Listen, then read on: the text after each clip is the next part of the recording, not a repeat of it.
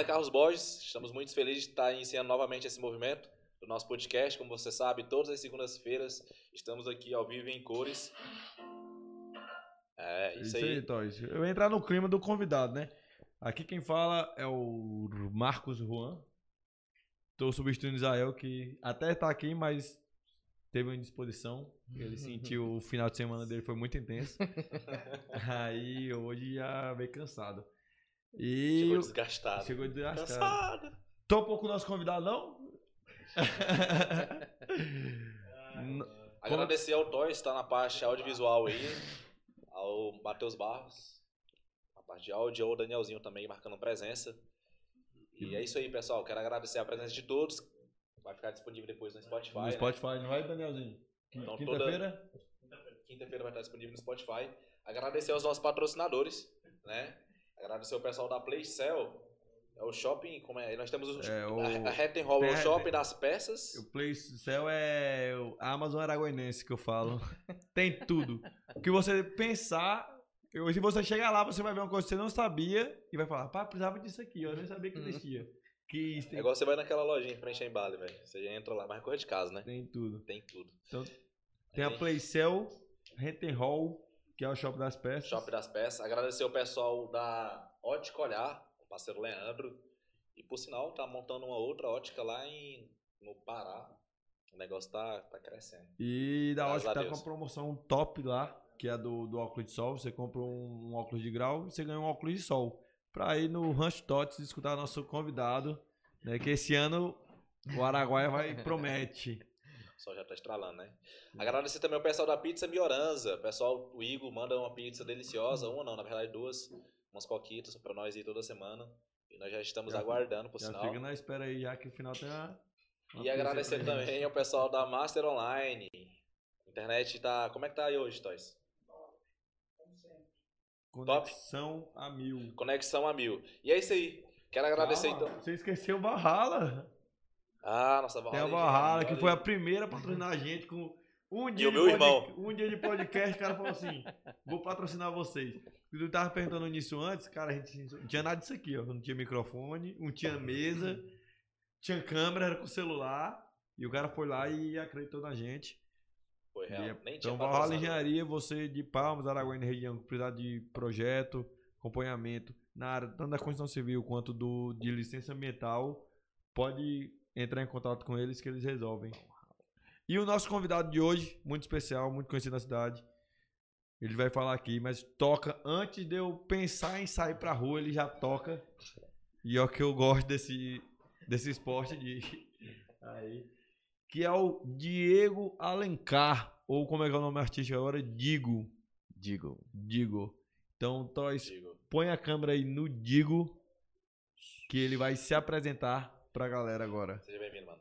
Valeu, galera. Obrigado pelo convite. Boa noite Valeu, a boa todos. noite. Tamo junto. Mano, é, Se, a- se apresenta. é, se quiser pode se apresentar aí pro seu pessoal, pro seu. E aí, pessoal. Boa noite. Por aqui, Diego Alencar. Também conhecido como Digo. Meu nome é artístico mais recente. Já tem uns dois, três anos aí. Dois? Quatro? É, por aí. Depois eu conto a história pra vocês. Continue acompanhando aí. Pô, da hora. Geralmente tu só toca, não fala, né? Mas eu tô. Ou agora já tá começando os Tô- DJ tô- que começarem a falar algumas É, eu coisas tô também. querendo voltar a falar aí. Antes eu falava, mas aí eu parei quando eu tava tocando só eletrônica, mas eu tô com planos aí de voltar a entreter mais com o pessoal. 3, 2, 1. 3, 2, 1. Mas é, eu acho, eu acho up. interessante quando, quando o DJ Interage. interage. Eu acho, eu acho interessante. Acho que sai meio um pouco daquela coisa. Monótono, né? Isso, Padronizado. Como se eu tivesse assim. Como tivesse só uma música tocando. Uhum. O cara foi lá, botou o Spotify e tá só truando, entendeu? É que o conhecido DJ Pendrive. É, ia pegar. Se o pendrive cair, entendeu? tô, tô ligado. Aí eu acho que quando interage, eu acho que fica mais bacana a festa. Dá um, quebra ali, né? No meio da apresentação. Sim, sim. Se souber fazer na hora certa, do jeito Sim, certo, dá também um tem a questão do time, um né? up, que, nem, da- exatamente. que nem da música que a gente tava falando antes de iniciar. a Gera uma questão- conexão muito grande. Tem que ter o time certinho, né? De cada música colocar, que momento da festa. Sim, que, que sim. pra falar, eu acho que também. Mano, é, vamos rebobinar um pouco a fita, né? É, você é DJ hoje já consagrado aqui, pelo menos na região. E como que foi o início, né? Tu veio de uma família de... Teu pai era DJ, né? Teu pai já era conhecido aqui na cidade, mas tu sempre teve esse desejo de querer tocar ou tu meio que foi influenciado pelo teu pai? Como que funcionou isso? Cara, eu fui bem influenciado, né, por ele, porque eu cresci vendo ele tocando festas, né? E ele me levava para as festas, inclusive, as que eh, minha mãe não podia acompanhar ele, minha mãe pediu para eu acompanhar ele e eu via a galera se divertindo, ele ali trabalhando e comprando material e comprando coisa e levando Uhum. comida para dentro de casa. Eu falava, cara, isso é bacana, velho. Se ele consegue sustentar uma família, eu também consigo lá na frente, né? Então vou prestar atenção mais. Aí eu ficava observando ele, mexendo nos botões, ligando as coisas e tal. E aquilo foi criando uma coisa dentro de mim que eu levei pra vida, mano. E na primeira oportunidade que ele me deu, eu, eu, eu pratiquei, gostei e levei pro resto da vida, mano. Tocou a tua primeira festa com quantos anos? Né? 11 anos, cara. 11 anos, cara, 11 tocou uma anos. festa. Eu vejo um moleque hoje de 11 anos, eu fico assim, cara, como é que eu fazia isso com 11 anos de idade, velho? Mas É, e- tu vê um cara de 11 anos, tu fica imaginando. Isso- Um moleque de 11 anos não faz nada, né? Nada, E isso é velho. impressionante, a questão da ideia é, que ele fala. Eu pego. Não tem nada a ver com música, mas, por exemplo, com 10 anos, eu ia de ônibus com um amigo meu pra escola, que era do outro lado da cidade. Aí hoje eu vejo meu sobrinho, ele nem faz isso e eu nem teria coragem de deixar ele fazer isso, entendeu? Daí eu falo, caralho, que loucura. Nem tu, tu vê um menino de 11 anos assim, pô, 11 anos tocar é, é, Não, é bizarro, é, é fora da bizarro, curva, velho. é, uma- é algo fora da curva. É tanto que o... isso foi, acho que esse diferencial, essa coisa bizarra, acho que foi o, o impacto, o tchan e o que causou a chamar a atenção dos contratantes, entendeu? Porque a- o slogan era o DJ mais novo do Tocantins. Aí Ah, eu tinha esse slogan? tinha. Aí já foi o Aí, bem feito. Ah, foi. Na época tinha. Quem mais me procurou foi a Gilda Bonfim, Cleiton CN. né, deixa eu ver quem mais tinha na época. Paulo Trindade. Paulo então, Trindade. Paulinho. esses aí foram os que, na DJ mais novo, deixa eu ver quem é. Aí foi dando oportunidade e foi indo. E era, era esse slogan era atrativo pra festa, né? Tipo assim, DJ mais- tal, sim. DJ mais novo do, do estado. Antigamente tinha muito isso, né? Tinha, tinha Hoje é meio muito. careta. Fica escutando isso. Mano, eu tava falando aqui anteriormente, né? Geralmente sempre tem um podcast antes do podcast. Eu lembro dele tocar na festa da escola, velho. Então, Eu era novo, mas ele, ele também já era novo. Mas lá já tinha uns 14 anos, né? Eu acho que tinha por aí. É, 13, 13, 14, 13 14 anos, é. tocar na festa da escola e Lá tal. no, no ginásio, lá na quadra de esporte. Tu Ixi, teve que estudar também? Ou foi só aprendendo na tora? Foi sanatório. Meu pai me ensinou. É, meu pai me ensinou, né, a função de cada botão tal, e eu fui aperfeiçoando. Eu via ele a fazer, assistia os vídeos, né, de outras pessoas fazendo e fui aperfeiçoando, sempre buscando aprender um pouco mais. Porque meu pai, ele sabe o básico, né, tipo Aham. ali, tocar, mas for entrar em detalhes de questão de efeito, é, e alguns é, efeitos são novos, não tinha antigamente, aí ele já não, não sabe muito, mas aí eu sei, às vezes passo pra ele e a gente troca umas ideias. Ele né? toca ainda até hoje. Não profissionalmente sim pros outros, né, mas só pra ele mesmo, reservado, porque ele gosta de flashback, música antiga, então Ah, ele ah. gosta de escutar sua musiquinha ali em casa, brincar. Essa, essa questão de efeito eu acho engraçado. Porque eu vejo algumas festas, tipo assim, alguns DJs colocando o efeito nada a ver. Tipo assim, tá tocando um forró e colocou um efeito lá. Aí eu, que isso, cara? Só deixa a música tocar. Faz o simples, o famoso faz o simples que, que dá certo. Isso, o menos é mais, às vezes. Cara, eu acho também chato pra caramba isso aí. Tá ali aí. É, aquele- Nada. E aí não sai nada, né? Sai nada, eu, que isso, mas o que, que, que tá acontecendo? tu sempre foi inclinado pro, pro lado da música eletrônica? Como é que é? Sempre, cara, sempre. Eu, eu via meu pai tocando muito Benny Benassi, Gigi D'Agostino, é, só mais nesse estilo, né, da eletrônica de antigamente. E aí eu comecei tocando esse estilo, né, as músicas que tocavam na época. Inclusive a primeira música que eu toquei na, na primeira festa foi a Satisfaction, do Benny Benassi. E todo mundo conhece, né? era- Foi uma das primeiras músicas nos CDs da Sam Electro, Sam Electro Hits que tinha antigamente, Electro né? Hits, sim. Um, dois, três, quatro, um deve, acho que até um monte. E aí eu toquei. As músicas que eu tocava eram praticamente aquelas dos CDs, né? Que tinha naquela época. E eu comecei. era CDzão mesmo, né? Era CDzão, velho. Antes teve a a época de um- uns mini discos, que eram uns dis, tipo uns disquete. Sim, lembro. Só que logo saiu do mercado, um pouco teve saída. Também te- cheguei a tocar na fita, eh, andava com a caneta Bic, que enfiava na, na fita pra poder. Rebobinar. É, E naqueles vinil, tipo vinil. O Toy- Cheguei a pegar um pouquinho dessa época aí. Do Só não, aquele vinil. To, to, também. Tipo vinil, é. não cheguei a tocar no vinil, porque meu pai não tinha na época. Um, assim, que a gente levasse pra festa. Ele tinha Aham. em casa só. Mas em festa mesmo, pouco, poucas vezes eu brinquei. Só em casa mesmo. Bacana. Mas eu acho que a vantagem de ter teu pai é que aí um equipamento sempre teve, né? O Sempre. mínimo que teve, sempre teve um É, equipamento. eu acho que inicialmente o cara tem que ter uma estruturazinha, né? Sim. Ele começou com uma caixa de som, na- verdade com iluminação, teco-teco, mudando de cor ali. Aí ligavam pra ele, Romo, cadê aquela luzinha? Ele, não, tô, tô levando aí. Aí foi alugando, alugando, quando pensou ele comprou outra. Aí foi comprando equipamento, aí ele comprou o som, aí foi só aperfeiçoando.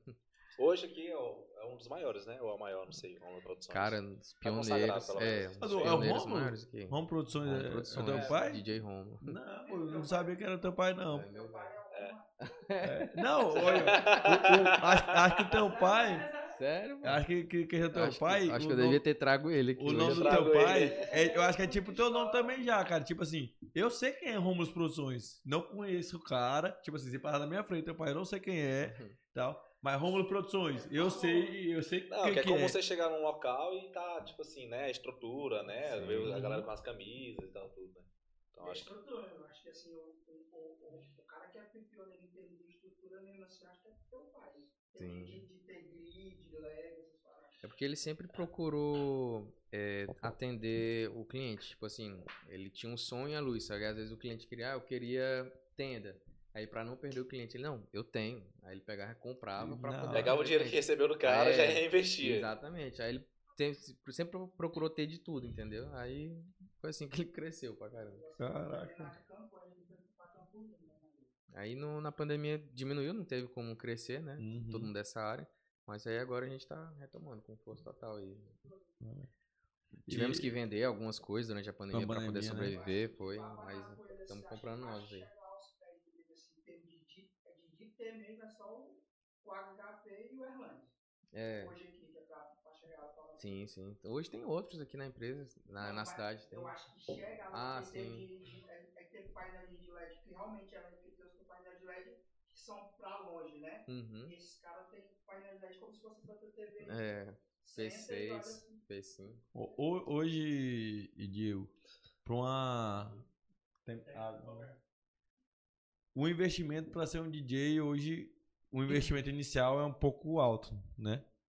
Ou não? Mais, mais ou menos. É, tipo, eu co- costumo orientar, inclusive teve um, recentemente um amigo meu me procurou pedindo uma aula e tal, eu falei, cara, eu não dou aula, porque eu não sou um professor, né? Eu acredito que para mim poder te ensinar, eu tenho que ter é, consciência de tudo o que eu posso te oferecer, que eu não vou te ensinar também da forma errada. Senão, se você aprender da forma errada, você vai aplicar da forma errada. Uhum. Aí a, responsa- a responsabilidade é de quem? Ah, com quem que você aprendeu? Ah, com o Diego. De- Vixe, de é quem, né? errado, entendeu? Então, mas eu peguei e falei pra ele, ó, vou te ensinar algumas técnicas que eu aprendi lá no- atrás e são segredos, entendeu? Não é coisa que você vai aprender na internet tem e tal. curso? Tem, pô, Deve tem ter, deve curso. ter. Hoje em dia tem curso de Tem tudo. curso. Na, no YouTube tem ensinando mesmo. Só que eu não oriento a assistir no YouTube. É bom você pagar pra você curso. ter um, é, um segredozinho. Que eu acho que a gente ensina ali no. Eu acredito que o curso também te- vai te ensinar o básico ali, mas É. a pessoa tem que ter o feeling, né? O... Sim, sim. Qual que é o diferencial de um DJ, mano?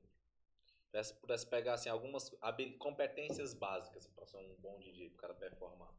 Quais seriam elas? Cara, boa pergunta. Primeiro é a paixão, você tem que se identificar pela música, não adianta, porque se você não gostar, você logo desiste. É tanto que muitos Muitos começam começam. Eu tive vários mas amigos logo- que começaram. Que acho massa, né? muito. Todo mundo quer ser o DJ. né? Rapaz, se você entrar no meu Facebook, que eu não uso mais, mas tá lá, não dá nada. Vai ter umas fotos, acho que lá pra 2011, 2010, tem uma montagem que eu fiz. Aí tem assim, DJ Marcos Juan.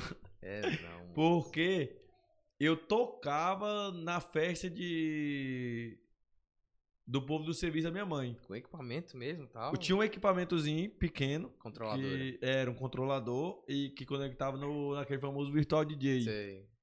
Aí e tinha um Ah, eu som. já toquei no tudo. Virtual Pois é, aí tinha um som, tudo. E e ia fazer a festa. Aí eu, tipo assim, eu, eu também moleque, sei lá, 2010 deve ter meus 15 anos, 16. Aí eu to, toquei em várias festas do pessoal do serviço da minha mãe, tipo assim, e eu gostava muito, porque questão da música, de, de amar a música.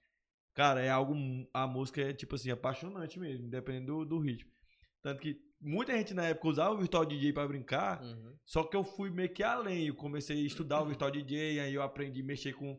Aumentar o número de, de, por exemplo, de CDJ que tinha né, na plataforma, botar 4, 5, fazer efeito. Mudava o layout, né? mudar o layout, tudo. Eu fazia tudo isso eu- porque eu gostava mesmo. Aí depois o serviço foi, foi parando, foi parando de fazer festa de serviço. Uhum. O equipamento era de um pessoal que eh, alugava questão de iluminação. Aí ele sempre levava pra mim. Aprendi a mexer. Tipo assim, aí eu tinha, comecei a tocar e eu tinha vontade. Pô, o DJ usa fone pra escutar. Aí eu fui pesquisar por que, que o DJ usava o fone.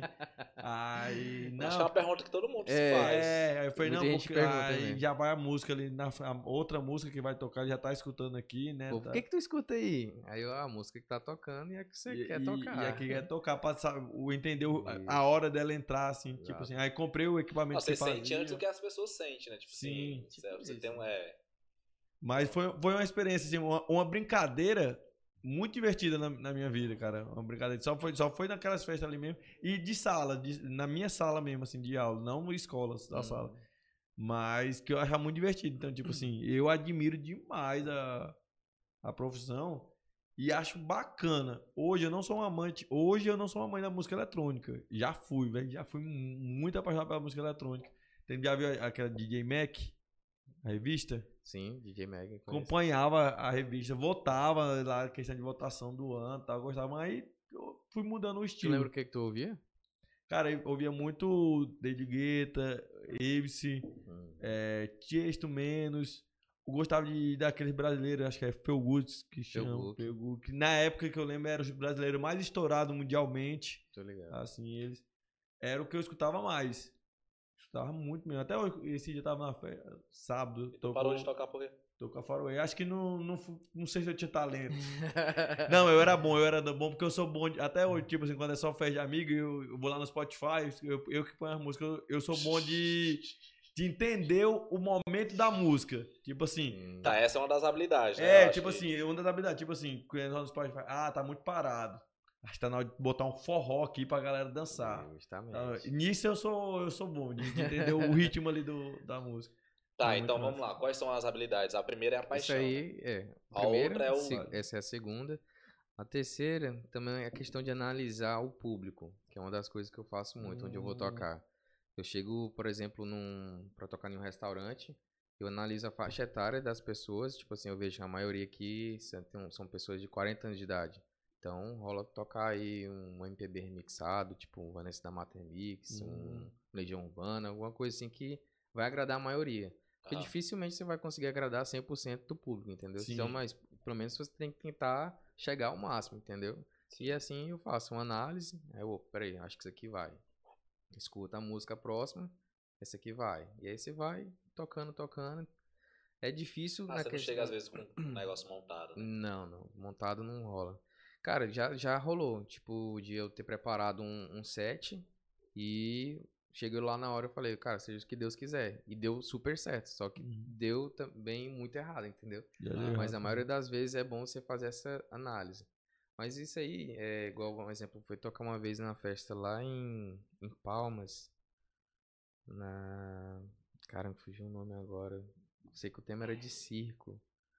E aí é, eu preparei um repertório aqui em Araguaína e falei, cara, vou, vou destruir lá, velho, com isso aqui. Cheguei lá, aí o DJ que tocou antes de mim, se eu não me engano foi o Zerbe, o cara tocou praticamente o, o repertório, top, velho, velho. todinho. E eu no camarim, agoniado, eu falei, puta que pariu, velho. E ele tocando, eu falei, cara, eu ia tocar essa, velho. E era a minha entrada, a abertura. Aí eu falei, mano, tem que fazer alguma coisa. Eu peguei o notebook do lado, HD, e comecei a selecionar outras músicas. Pam, pam, pam, essa aqui vai, essa aqui, apaga essa. Sei que aí quando pensei, não, ele parou de tocar. Era a minha vez. É. Diego, tua vez. Eu, mas, mas seja o que Deus quiser, mano. Eu tinha preparado acho que umas quatro, seis músicas. E aí fui. Cheguei lá, tal, toquei e tal. Depois fui perguntar pro pessoal, e aí, o que vocês acharam? Cara, tocou pra caralho. Nunca vi você tocando tão bem. Eu falei, cara, que sorte, velho. Mas é aquela Mas- coisa que o, às vezes que o improviso, o, a pressão faz o cara Exatamente. tirar o a mais, né? Porque se eu tivesse tocado o repertório que eu tinha preparado, eu ia repetir as músicas, as pessoas iam ficar assim, ó, de novo, a mesma música. Ninguém Essa é ia curtir. idiota, Sim, né? sim. É, ninguém ia curtir. Não, é que nem uma tu- música ela é boa, mas duas vezes que ela tu já... já- que teve algumas pessoas que falam assim, nunca vi tu tocando tão bem, porque tipo assim, tu sentiu no momento e tu tava fora ali do, daquele, daquela parte confortável ali que tu tinha que se virar. Tu E- caraca, eu tenho que me virar. Eu vou. Tem muita gente que fala isso aí, cara, tu tocou pra caramba em tal festa. Só que eu falo assim, mano, eu toquei a mesma coisa praticamente que eu toquei tal dia. Só que o que é a diferença? Às vezes é o volume. Às vezes se tocar uma música com volume baixo, o povo assim, bacana a música, boa. Mas se tocar essa mesma música num som mais alto, ela vai sentir uma sensação mais prazerosa. Falar, cara, que música top, velho. Tocou pra Esse volume tu caramba. não controla. Hã? Esse volume tu não controla. Não, igual, tipo, depende da festa. Tipo, do depende do também. tamanho do som, entendeu? Tem, às vezes vai tocar numa residência, um aniversáriozinho, a caixinha ali de som, que as pessoas, não, Diego, é só um somzinho ambiente. Tá bom, aí toco lá, e a pessoa, não, foi bom. Só que você tocar do mesmo jeito que você tocou ali, o mesmo repertório, numa festa grande pra mil pessoas, igual no, no Glamour do Lago, por exemplo. Uhum. A mesma sequência, o povo vai falar assim, cara, tu tocou pra caramba, mas é porque só o som que ajudou, porque causou uma sensação Sim. melhor. E também quando a iluminação tem sincronia com a música. Sim. Questão de strobo e Isso iluminação. tu já não controla, né? Ou não, tem tem, não, tem que ter equipe. Eu não tenho como tudo. Não, não, não, assim, mas a tua equipe já é alinhada contigo, né? Não é fora. não é Cara, n- Ou depende do contrato. Eu não tenho uma equipe porque é meio complicado. Mas eu costumo a trabalhar sempre com a equipe do meu pai, com a da Home Produções. Aí tem o iluminador, tem um cara que fica responsável pelos efeitos, entendeu? Aí quando tem essa divisão de função, aí a gente consegue entregar uma apresentação melhor, entendeu? Ah. Porque cada um sabe o que fazer na hora certa. Uhum. Aí a gente consegue entregar, às vezes, um show top. E Aí, faz muito diferente. Que na hora, Isso. Com certeza. por exemplo, tu tá assim, aí entra uma música, aí sai fumaça e tal, e o cara já sente um, um trem diferente mesmo. Quando estoura lá, papel, papel. No mesmo momento do drop ali da música, pô, cara, Faz- isso aí é o... Faz muita diferença. Faz muita diferença. E às vezes eu toco, Drop da música, explica eu toco tal música ali, é, sem efeito nenhum, só a música ambiente, entendeu? Na caixa de som ali tocando. Aí o povo, cara, música boa e tal. Aí o outro DJ toca a mesma música com efeito, fogo saindo e tal, iluminação. Aí o povo, caraca, que show massa. Era a mesma música, entendeu? Uhum. Só que o que causa o diferencial é os efeitos, entendeu? É, Causa muito mesmo, porque Na que sincronia e que tal. nem eu tinha te falado, que eu não sou o amante da música eletrônica hoje em dia, só que eu fui pro, pro Vintage agora. Foi lá? Fui lá. E um, uma galera que me conhece fala assim, moço, o que que tu foi fazer que tu nem gosta, velho? E eu, eu não gosto, eu não bebo e eu não uso drogas. Não usa, não um toche. Aí, pô, o que que tu foi fazer lá, velho? Eu falei, aí eu Tá falei, perdido. "Ixi, duas coisas. Eu já tinha ido no. Por acaso eu tinha ido num vintage lá em Belém. Tipo assim, não tava programado. Quando eu vi, eu tava no meio do, do rolê que tava acontecendo. E É. achei massa, eu lembrava que achava isso em 2017. Ele não foi na sua track boa, não, né? Não, aí também é demais pra mim, é muito tempo. Uns- a- Alguns amigos meus foram, né? Hum. Mas essa Drag Boy também já é demais pra mim. Era um festival eletrônico em Belém, que eu Uhum. fui, tipo, eu não sabia, mas tipo, aí tinha Vintage, tinha. Na época o, Ju, o Júnior Lima tava tocando e tal. Aí eu lembro que eu curti, eu falei, não, massa. Vou pra um rolê em Palma, diferente e tal, e a galera também animei. E tu conseguiu ficar até o final? Cara, fiquei até o final. Até o final mesmo. Respeite. Caraca. Tipo, deu- só que no final, tipo assim, meia hora eu já tava puto também, né? Já, já, já deu, já, já pode, já pode, porque, ele- cara, tocou demais, tarado pra tocar. viu? Começou três da manhã, acabou sete e meia, mano. Então, E o tipo, que te fez ficar até o final foi as músicas, a festa? Nas últimas a meia hora, um ego. O- Nas últimas meia hora, né? Falei, "Ah, agora eu vou ficar até o final. Mas porque eu achei massa a Entendi. festa, Entendi. entendeu? Por exemplo, o primeiro dia que tava tocando, pra mim, eu nem sei quem é, mas tipo assim, eu não tava curtindo. Pra mim tava a mesma música, tem aquela coisa. Não tava curtindo. Aí entrou o Vintage. Aí todo efeito, o palco, a estrutura gente muito falar, sincronia, né? Uma É, harmonia. a estrutura, o palco e tal. Até uma amiga minha que tava lá, que. A Micaele, conhece a Micaele, não conhece? Ela falou Joane? assim: Isso. No primeiro dia eu falei, moço, calma, quando entrar o Vintage vai ser diferente. Ela falou, eu vou confiar em ti. E foi diferente, tipo assim, foi muito. Eu não me arrependo nem um pouco de ter ido. curti muito, achei massa. Mesmo sem ser da vibe eletrônica. e ligado. fiquei até o final e achando massa. Mas, por causa disso tudo, de efeito, de coisa, de. É diferente, velho. É diferente. Dá pra curtir uma, um, ir pra um local desse, música eletrônica e tal. O pessoal sempre fala, ah, eu não vou porque rola muita droga e tal, tudo. E realmente rola. A catinga de maconha. Gatinha de maconha. Tô ligado. Claro que isso influencia, né, na, na sensação da pessoa de escutar a batida. Sim, sim. Eu acho que, assim, em festa eletrônica, por exemplo, a gente entrando nesse mundo de pandar eu acho que em festa eletrônica rola pouca maconha. É, eu acho que são mais. eletrônica. Deve ser mais. É êxtase. É, exato. bala, essas Festa de funk, por exemplo, eu, eu sinto mais o cheiro de maconha do que, É verdade. do que em festa Baile eletrônica. funk, né? Isso, isso. Mas, assim, que a gente falou da questão dos efeitos, de, de sentir o momento, de botar tal música. Eu via isso também, entendeu? Tipo assim. A galera tava desanimando, tava dando aquela canseira no povo. Uhum. Aí vi uma música pra, pra jogar Resgatar. todo mundo. Pra resgatar, pra jogar todo mundo lá em cima. Até isso é uma das coisas. O DJ ele tem que estar observando a pista. Se deu aquela morgada, ele já tem que preparar uma outra ali que eu chamo de cinco estrelas, que a gente classifica no, no repertório. Tem, tem que procurar uma cinco estrelas que é pra dar aquele up de novo. É os- E a é, manilha. exatamente. Tá. E- E, e- efeito e tentar animar. Animar a galera. E eu falei do horário, qual, qual a festa assim, que tu mais tocou? Quantas horas assim, tu mais tocou diretão? Cara, eu toquei uma festa particular em uma chácara, uma fazenda, na verdade, por 14 horas. Tu, tu tocou 14 horas? 14 horas. Mas O como, cara- pô? O cara te contratou por quantas horas? Na verdade, foi um final de semana que ele me contratou. Era uma festa de três dias. E aí teve. Acho que isso foi no segundo dia, se não me engano, de sábado pra domingo foi. E aí, quando deu 4 horas da tarde, aí ele me chamou pra com- começar. Ele, Diego, começa lá. Aí eu, beleza. Aí comecei, 4 horas da tarde. E a galera, tipo, tinha umas oito pessoas na piscina, assim. Aí comecei a tocar, 4 horas da tarde. E o pessoal lá no sol. E eu, pam, pam, e só house. Só eletrônico, não toquei outra coisa.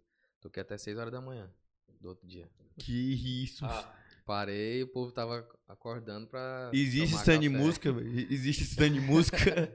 Ai, tranquilo, pô. Que o Vintage isso? fez set de 24 Ouvi horas. né? Não, eu, eu, umas, umas duas semanas 24 depois horas. teve essa track boa, né? Em Brasília, né?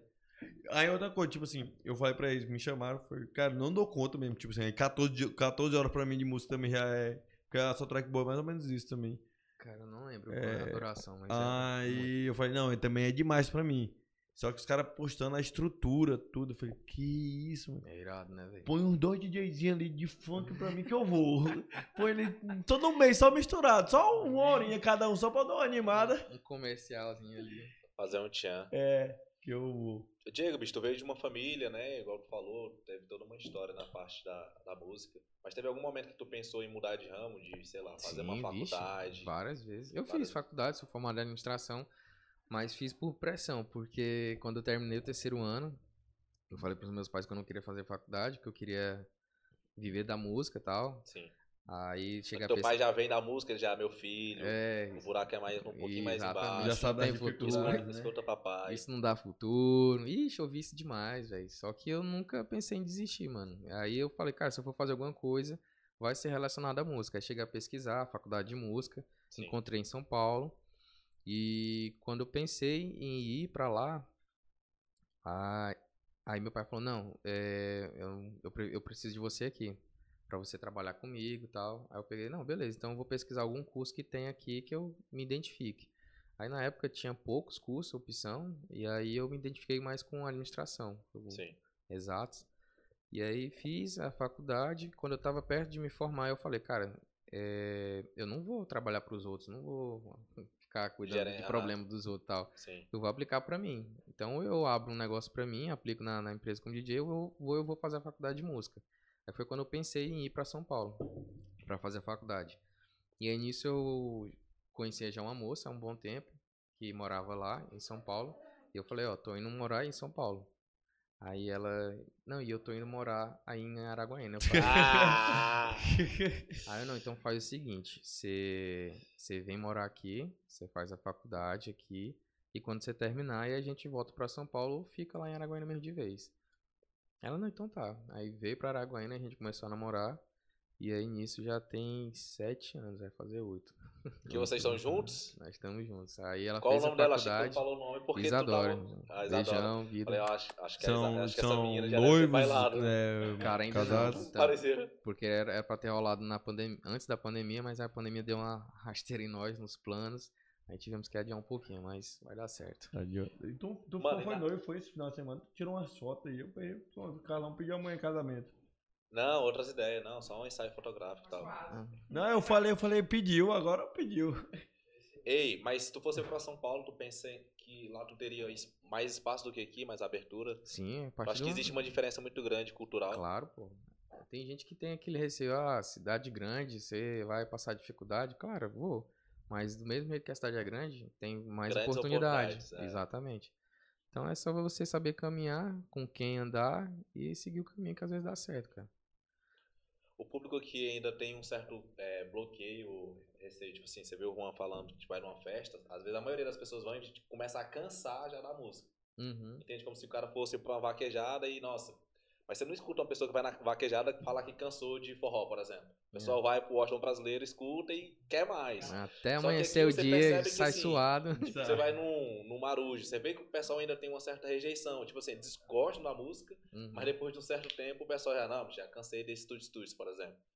Eu acho que tem uma parte mais cultural. É, eu acho que não é nem questão de, de receio, velho. É, é mais é da questão da divulgação. Eu acho que quando a pessoa vai fazer uma, uma festa ou tem um bar, ele tem que informar pro público o que, que ele vai oferecer, entendeu? Tipo assim, um exemplo, se for um bar La Viola, por exemplo. O nome já diz, La Viola, te tem uma identidade meio que sertanejo. O que rola Sim. lá é sertanejo. Então as pessoas que vão pra lá já vão pra ouvir sertanejo, não é pra Sim. ouvir Chega lá, tem o funk, Diego. O eletrônica. Sabe? Então, é, tem essa questão. Se você vai num- numa festa de música eletrônica, você tem que ir sabendo que você vai ouvir somente música eletrônica. Você ficar lá pedindo pro DJ ou Sim. fa- botando mensagenzinha, toca João Gomes, toca não sei o que, cara. Você tá atrapalhando o rolê, entendeu? Às vezes tá até desconcentrando o DJ, cara. Porque às vezes o DJ tá aqui, E mexendo no poxa, eu vou- do cara, vou né? prestar atenção naquele cara que acha que ele quer pedir alguma coisa. Quando pensa, não, tá lá a mensagem. Porra, velho. Tá pedindo Walter cara- quatro vezes. Não, e, e se o cara, e se o DJ perder o time ali da música pra ele corrigir, é, é difícil, né? foda, velho. Se ele não tiver preparado ali os hotkey, umas funçõezinhas, ele se perde. Aí perdeu o time da música, aí às vezes que lá, o final da música, tu, Tá, tu, tá. E aí ele tinha que ter sincronizado outra música e já era. Não, e que a gente falou de saber, né? O que você tá indo, tipo assim, o que você tá indo ver, né? Vou no bar que tá tocando eletrônico, vou na festa tá tocando eletrônico. Voltando no vintage, a namorada de um amigo meu foi com ele e ela não gosta. Uhum. Aí chegou lá e ficou o cara fechado, né? Tipo, ele não tava com ele, ele mandou mensagem, não, mano, que ela tá aqui com o cara fechado, tá, tá pesando o clima da mesa. Eu falei, moço, beleza. Não gosta, duas opções. Ou tu não vem, É. ou se tu vem aqui, aproveita, moço. Faz alguma coisa pra tu se divertir. Que nem eu tô falando, tipo assim, nenhum momento, pô, é assim pra mim, meus amigos tá comigo. Ih, porque tá se divertindo tanto. Eu falei, moço, eu já tô aqui. Aí eu vou ter gastado esse dinheiro todo pra sair lá de Araguaína pra Palmas. Mas a festa eu vou ficar com o cara fechada? Não, pô, eu sabia o que, que me esperava. Não foi tipo assim, ninguém mentiu pra mim. Cheguei lá pra escutar Safadão e, e botar no vintage. Ninguém fez isso. Entendeu? Mano, tinha um grande. Tinha não, tem um grande amigo meu, que é o Rodrigo. Ele. Eu não curtia muito parar de música eletrônica e tal. E ele ele já tinha. Já foi, acho duas a três vezes pra Tomorrowland, tá ligado? Os caras são viajados do mundo mesmo. E aí os caras escutavam muito. Tinha um cantor, um cantor, um DJ chamado é, Fake. Fake. Fake. Fakes. Não sei se é Fakes. Daqui do Brasil? Não, ele é gringo. Ele é um. Um tiozão. Fakes. É. P-H-A-X-E. Fakes. Acho que é Fakes o nome dele. Enfim. E aí ele falava, mano, é, como, é, comentando comigo, ele é de São Paulo, né? Só que ele não morava na Irlanda, ele mora lá até hoje. Como que é engraçado, como que a gente gosta de uma música e você se conecta com a música e a música não tem letra, mas ao mesmo tempo ela tem, porque ela preenche teu subconsciente e tal. Então qual é a sensação, assim, né? Tu como DJ e amante desse, desse estilo de música, de entender, assim, como que tu entende a música, além de, tipo, é só pela batida, o que, que ela quer transmitir, qual é a energia da música, se ela não tem algo falando, o que, que é, não tem uma letra, uma, uma sincronia lógica, né? Como que tu conseguia explicar? Qual a definição de uma música eletrônica pra ti? Cara, eu vou resumir não só da música eletrônica, mas de outro gênero, sou guardião da, rua gente boa. Então, é, tem, tem músicas que é mais melódicas que não tem vocal. E o que eu digo é que a, a música, ela tem vibrações sonoras, que, na verdade a música são vibrações sonoras, e cada tipo de vibração tem uma tonalidade que ela consegue transmitir uma sensação para o ser humano, entendeu? Em questão de prazer. Aham. Tem, tem vibrações que te dá prazer de alegria, tem vibrações que te dá a sensação de tristeza, entendeu? Então, tem gente que até fala que a música trata. Eu acredito, trata doenças. Então, é, eu acho que é mais ou menos isso, cara. Se o DJ souber, o produtor souber fazer uma música que traga uma certa alegria, ela vai conseguir um- ter- obter um mais sucesso, entendeu? Vai tra- trazer isso pra pista. E é isso que as pessoas vão buscar na- nas festas, geralmente, entendeu? É se distrair, procurar felicidade, prazer e consegue na- nas músicas. É quando se há aquela identificação com o DJ. Pô, eu gosto da música do fulano porque as músicas deles me traz esse tipo de sensação, entendeu? É tanto que tem um artista que conseguiu transmitir muito isso, foi o Avicii, que vocês estavam conversando antes. Uhum. Esse é um cara que ele conseguiu transmitir muito isso aí, entendeu? E, e rápido, né? A ascensão dele foi rápida, rápido. né? Foi uma grande perca pra música eletrônica. Foi, né? eu eu já, já não tava mais no mundo, mas eu fiquei assim, porque eu lembrei que ele era o que eu escutava muito. Foi isso quando ele... É uma referência do estilo musical EDM. São músicas muito pra cima, as notas. E é isso. Vocês viram que saiu agora uma, uma parada de droga virtual? Vocês viram? Ficou sabendo aí? Não. Droga virtual. Não, isso aí ver. Talvez. Não, droga virtual é uma, uma parada que é uma- um toque, né? Que a galera tá vendendo hoje na Deep Web e tal, passou no jornal e tudo. Você escuta e tem as mesmas sensações de como se você estivesse usando uma droga. Então ela ativa. Ela ativa. Não, é um toque, né? Uhum. É um toque, você tipo, baixa um áudio, escuta. E. Serão, aí tá, tá começando. É tipo o que eu falei. A... E aí ela traz, ativa, né? Tipo, dopamina, um bocado de, de hormônios no seu corpo. Só com toque. Você começa a ficar viciado na música. É o que eu falei, a vibração sonora, então, desse É as música. vibrações que ela consegue ativar no seu cérebro e Exatamente. tal. Caraca, Como- é, como falar, é bizarro isso. Tem um- Saiu agora, tá hypando agora. Tem um documentário chamado A Última Arte, né? E ele fala exatamente isso que o, que o Diego está falando sobre a questão de, de, por exemplo, notas maiores e notas menores. Uhum. Geralmente as músicas melancólicas são produzidas em notas menores, né? É, para quem toca violão, quem toca qualquer Instrumento musical. quem sabe que, por exemplo, descida, mas com ré menor. Sente aqui comigo no sofá. Aí você, aí você já percebe que já é uma música Pra baixo. O negócio ficou sério. É. Uhum. É, Aí, Meteoro da Paixão, por exemplo, Lá maior. Já a música Mano, animada. mais pra cima. Pô, Meteoro da? Paixão, clássico. Justamente. É o que eu queria falar. Fala muito sobre isso, né? Eu, eu não sei mais a teoria quando falou a questão de vibração, mas eu acho que vai muito nessa. Cara, eu nunca pesquisei a fundo isso, mas eu quero pesquisar. Eu tive tempo agora durante a pandemia, mas não pesquisei. Eu quero pesquisar sobre isso aí que eu acho muito bacana isso aí, é muito e interessante. Faz sentido, né? Tipo assim, é Sim, sim. coisa- Porque existe uma ciência por trás É, da parada. Não exatamente. é? Sim, sim, não é cara- só aleatório, não foi Talvez o cara que criou não saiba, né? Mas. Às vezes o cara cria e não sabe, mas os caras já tem uma lógica, um feeling, né? De não, essa é a E batida. a música é uma das coisas mais. É... é inexplicável não seria a palavra, mas ninguém consegue entender é, a profundidade. Existe uma matéria chamada musicoterapia, que já, é- Sim. já é tratamento de criança. Exato. Tinha uma parada, tam- tinha uma parada também de É música, com- de vibrações com cores pra deficiente de audiovisual. Eu já tinha visto isso no Fantástico. Não vou me aprofundar porque eu não sei bem. Mas era tipo um tratamento com, com vibrações mesmo, para um deficiente conseguir identificar cores através da- das vibrações. Era coisa mais ou menos assim que eu vi no, no Verde Fantástico. E a música é música desde, desde sempre, né, mano? Sempre existiu música. Sempre existiu música. Ninguém sabe quando foi a primeira Todo- música. Todo museu que você vai, velho, é, tem algum instrumento musical. Os caras deixam. Todos, todos, todos, todos. Tinha um violãozinho, tinha alguma coisa, mas sempre. A música sempre existiu, né? Então todo lugar que você vai é muito comum as pessoas falarem, né? O pessoal sempre teve alguma forma de se divertir, enfim. Documentário é a primeira arte, A primeira arte. Onde é? Foi que, Qual- eu falo sobre plataforma de Eu streaming? Netflix. Fazer o pa- paralelo. Eu deixa salve aí que eu quero ver depois. Hora. É justamente, justamente essa questão de foi a, a primeira, né? Dentre todas as que a gente conhece, Ah, Ela acha a música. É a primeira. A primeira acha a música, né? É, é. E eu, e eu o nome do documento Nossa. da hora. É. Diego. po- Pode ir, Toys. Assim, eu acho que eu, eu não sei se se tem, mas eu tava até vendo aqui, mano, eu não sei se essa é verdade. Eu acho que o só deve ter do Tocantins de, de Araguaína, eu acho que tem um curso de música agora.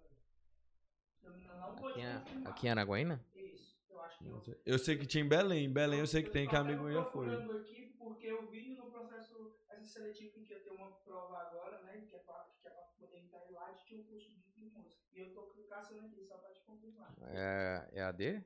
Não, o FT, é, é, é, presencial, Tocantins. É, presencial. Eu sei que. Não, não. Cara, quem foi o amigo? meu? Deve, Teve ser, algum deve, amigo. ter, deve ter mesmo, velho, Ah, agora. Mas não. antes, antigamente não tinha, não. Foi uma amiga minha que estudava comigo engenharia. Ela largou o primeiro período de engenharia. Aí ela foi fazer música em Belém. Faculdade de música em Belém. Eu lembro disso. Hoje tu tá trabalhando como DJ e produtor, certo? Isso. Pô, é o que eu ia perguntar. Quando foi que tu bateu esse filho assim e falou assim: Não dá pra eu ser só DJ? Ou então, tipo assim, até dá, mas eu posso ir um passo além, porque eu, de fora, assim, leigo, eu vejo o produtor ele um passo além do, do músico. Sim, sim. Um passo à frente. Certo, certo. Cara, eu tive isso em 2019. Foi quando eu fui lançar a música com o Felipe Matheus, a O Mundo Vai Ver. E Tava lá. quando- Bota aí a música aí depois. É, é o, aqueles que fizeram lá em. Lá no, no, no Scapoli. Foi, a gente, a gente lançou o clipe lá, foi. Aí a gente, na verdade, a história foi o seguinte, Felipe Botelho me ligou um certo dia, ele falou, negão, vai fazer o que hoje? Eu falei, cara, eu vou no cinema com a gata. Aí ele depois, eu falei, cara, depois é, é, depois, é Depois, depois, né?" depois, depois. Aí ele, não, vem aqui pra casa, tô com uma música aqui e tal, tô com uma ideia aqui, eu queria conversar contigo. Pra gente fazer uma parada meio que eletrônica. Eu, não, beleza. Aí cheguei lá na casa dele, ele tava lá sen- sentado no sofá, com o violão assim. Aí só fumando, tomando uma cervejinha. Aí ele terminou de tocar lá a melodia, sem letra nenhuma. Aí ele olhou assim pra mim, e aí, o que, que você achou? Aí eu falei, cara, top a música, mas tá faltando um negócio aí, não tá? Ele tá, né? A letra. É Por isso que eu te amei. Eu falei, não, mas eu nunca compus, não. Aí ele, não, mas vamos, vamos ver o que que sai aqui. Eu, ai, bora. Aí peguei o celular, aí eu falei, toca de novo. Aí ele foi tocando. E conforme a melodia que ele to- foi tocando, foi vendo ideias de, de letras na minha cabeça. E eu fui começando a digitar.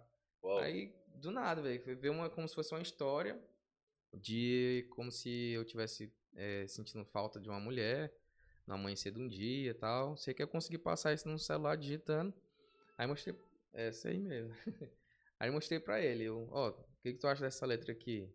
Aí ele, certo. Aí ele começou a, a cantar, a tocar a melodia e cantar o que eu tinha escrito, né? Aham. Dentro das notas. Aí ele foi trocando algumas palavras. Ó, isso aí foi a gravação do clipe. Rapaz, eu tô bem por aí. Lá no Rancho Tyson.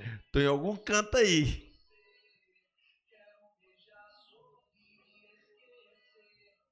Essa música é tua e do. Do Felipe Matheus.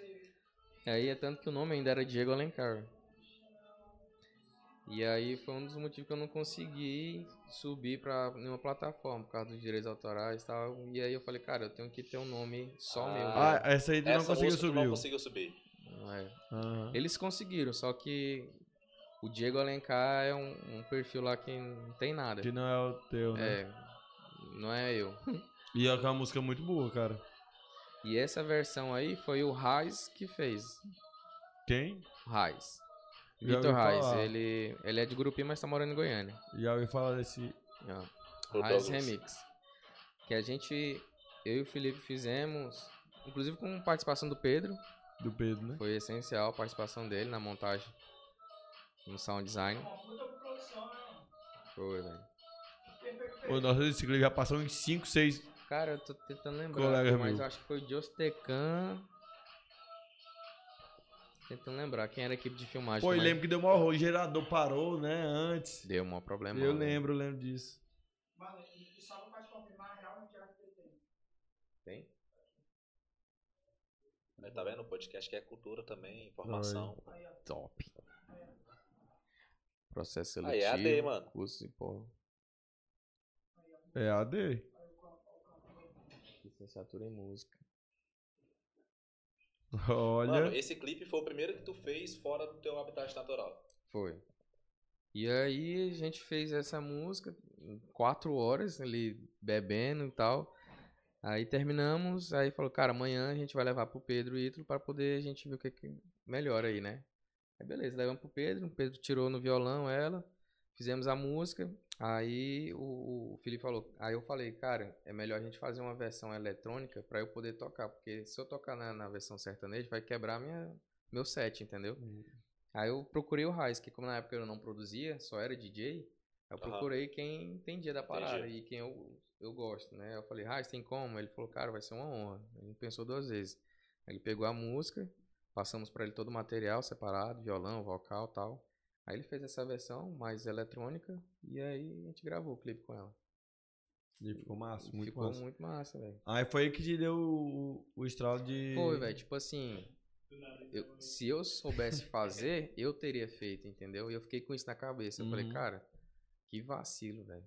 Já tô, acho que na época eu tinha uns 14 anos de estrada e só DJ, só tocando. E não sei fazer. Repetindo um- disco, Ah, né? pois é. Aí eu falei, cara, pra mim, então, o meu diferencial vai ser produzir. Aí eu peguei, fiz um curso intensivo lá em São Paulo, de acho que uma semana, duas semanas, de produção musical, né, da DJ Escola.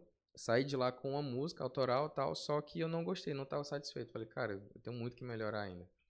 Aí Essa música que tu trouxe foi tipo um desafio da sala? Todo mundo tinha que sair Isso, com a- exatamente. Ah, entendi. Aí. Vou arrumar mais uma aguinha lá. E Aí. tem coca também, coca, Guaraná. Coca, coca. Valeu. Pra nós. O cara que não gosta de coca, ele não fez. Teu olho brilhou aqui, velho. Aí fiz lá o curso, vim pra Araguaína e falei, cara, eu tenho que melhorar muito ainda. E aí, e outra, pra mim não começar a produzir e lançar o Diego Alencar e ter problemas com direitos autorais, primeiro, o que, que eu tenho que fazer? Eu fiz todo um planejamento. Base, primeiro, né? é, primeiro eu tenho que mudar o nome, nome Não artístico, da Coca. e depois começar a produzir, né? Aí nisso eu comecei a estudar e pensando em nomes possíveis. E, cara, eu, eu quebrei cabeça com o nome. Eu, nossa senhora, eu pegava folha, chamequinha e saía escrevendo. Investir o nome. Não, nome. Fazer igual o Stromae. J, P, O D, Stromae A. fez assim, né? Pegou, inverteu e estourou, né? Com o nome. Enfim. Cara, foi muito difícil. Acho que eu passei. Não sei se foi um ano, velho, quebrando cabeça. Eu ia pra Via Lago, velho, ficava olhando pro meio do nada, Pra pensar. pensando e bebendo água de coco e olhar. Não chamou nem uns amigos aí, velho? Bora reunir aqui, cada um fala Nada, uns. velho. Não? Hum. Mas e aí, como que surgiu esse nome? Numa noite, eu tava dormindo, sonhei com esse nome, cara. Eu acordei falando esse nome. Meio paranoico, né? O cara você é muito doido, né? Cara, mas é tipo. Mas é comum pô, isso. né? É, de quando E você e o não pior larga. É o horário. Era 3 e 36, uma coisa assim. Eu nunca vou esquecer isso. E eu fui pesquisar depois. Tem um negócio, uma parada que rola na nossa cabeça aqui entre, esse- entre esses horários de madrugada aí. Que parece que fica funcionando a cachola lá. E vem, é o horário que vem mais ideias. Mais insights. É, entendeu? E até dizem que se você tiver uma ideia ou se você sonhar com um número, alguma coisa, entre esses horários é bom você pegar e anotar. Sei que eu acordei falando o nome, digo, do nada, velho. Aí eu acordei, abri o olho. Aí Porque eu tinha que ser um pronunciei nome- de novo. Tinha que ser um nome ainda que não existisse, né? Exatamente. E de preferência parecido com o meu nome, pra mim não perder o. Tipo, a identidade, identidade, entendeu? É, é. porque muita gente me conhecia como Diego. Então tinha que ser um nome parecido com Diego. E quando eu falei Digo, eu falei, cara, parece, pode dar certo. Aí eu anotei no celular, peguei assim do lado, na hora que eu peguei, eu vi a hora.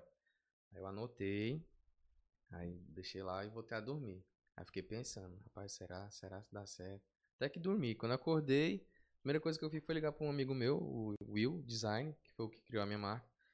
E aí eu peguei e liguei pra ele, falei, cara, o que, que tu acha desse nome? O Will ainda é gente boa. né? Aí ele falou, cara, top, parece com o seu nome, é fácil a pronúncia.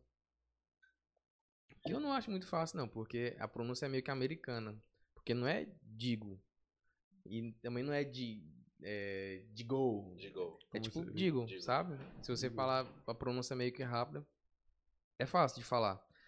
E até tem gente que, porra, Alok é A-L-O-K. Se você for Uhum. falar ao pé da letra, fica Aloca. Mas não é. Aí tá patenteado. É minha marca. Tá demais. Aí, aí ficou Digo Alencar. Só digo. Só Só Digo. Digo. É, tive que tirar o Alencar. Já existia Digo Alencar. Diego Alencar já. Não, Digo Alencar. Não. É porque eu acho que não olha. Mas é? Digo Alencar fica meio Eu acho que não estranho. olha, né? Dificulta um pouco também. Até É quanto porque não tem a mais é- junção, né? Isso. Quanto mais fácil de, de for pra ler, pronunciar, melhor pra, tipo assim, divulgar, entendeu? Fala- falando em Alok, eu vou no, no show dele, né? Sou hipócrita demais, falo que não gosto dos trem e tô lá. Pois Eu é. Eu não sabia, velho, que o nome não gosto de Alok. eletrônico, foi no O nome. Alok é muito comum, né? Eu, conheci dois do Alok na, onde eu morava lá. Dois Alok indianos, né? É o bicho, vocês sabiam e tal. Tu conhece dois Alok indiano? Dois Aloks indianos, pô. Na Índia. O nome Alok vem da Índia, pô. A mãe dele, a mãe Ele falou de um jeito. Tu conheceu dois Alok indiano. É, então, deixa eu explicar pro, pra Vossa Excelência. A mãe dele, a mãe do, do Alok, gosta muito dessa vibe zen, dessa parada, e ia muito na Índia, essas paradas. E Alok é um nome comum na Índia, entendeu? Então eu conheci dois Aloks, pô. Um trabalhava comigo, amigo meu até hoje, tem no Instagram. com Alok, bicho. Aí eu trabalhava com ela, ei, mano, Alok. Ele, pois é, velho, mas Alok é tipo, qual o nome comum lá? Eu, tipo, Matheus, mano. Ele, é, velho, tipo Matheus. Todo mundo conhece um Alok. É a mesma coisa de. É dito tem que encontrar um cara que tem o nome lá do filho do Elon Musk lá. X, não sei o que. É quase impossível, cara. Aqui no Brasil eu acho que só tem um Alok mesmo. Ah, então é daí, porque a mãe do, do. Alok e o pai, que eram, acho que ainda são DJs do Psytrance, Sim. eles têm essa identidade da cultura indiana, né? Envolvida com o Psytrance. É, então acho é que foi, comum. foi- veio daí, então. Pô, e o, o Alok, a gente falando nisso, ele foi uma revolução aqui pro, pra esse mundo aqui no Brasil, Sim, né? Cara, Porque ele ainda não falando, quando eu, música acom- eletrônica quando eu no Brasil. acompanhava, o brasileiro mais estourado no mundo, eu lembro que era o Fel Goods. E Uhum. tipo assim, lá no DJ Mac, os caras eram ranqueados em 90 e pouco, de 100, assim, tipo assim. Era, o- era o máximo que tava. Eu lembro que na época eu falei, rapaz, eu acho que nenhum DJ nunca vai, brasileiro vai chegar aí não. Aí eu saí do mundo, né, desse mundo Uhum. eletrônico. Quando eu vi, tá lá, o Alok, tipo assim, figurando no top 10, top 5. Revolucionou. Ele veio com Brazilian Bass, né? Conhecido na época. Que nem é um gênero musical, mas a gente meio que batizou com esse nome porque ele veio com uma pegada meio que músicas brasileiras remixada, né? Aí chamamos de Brazilian Bass.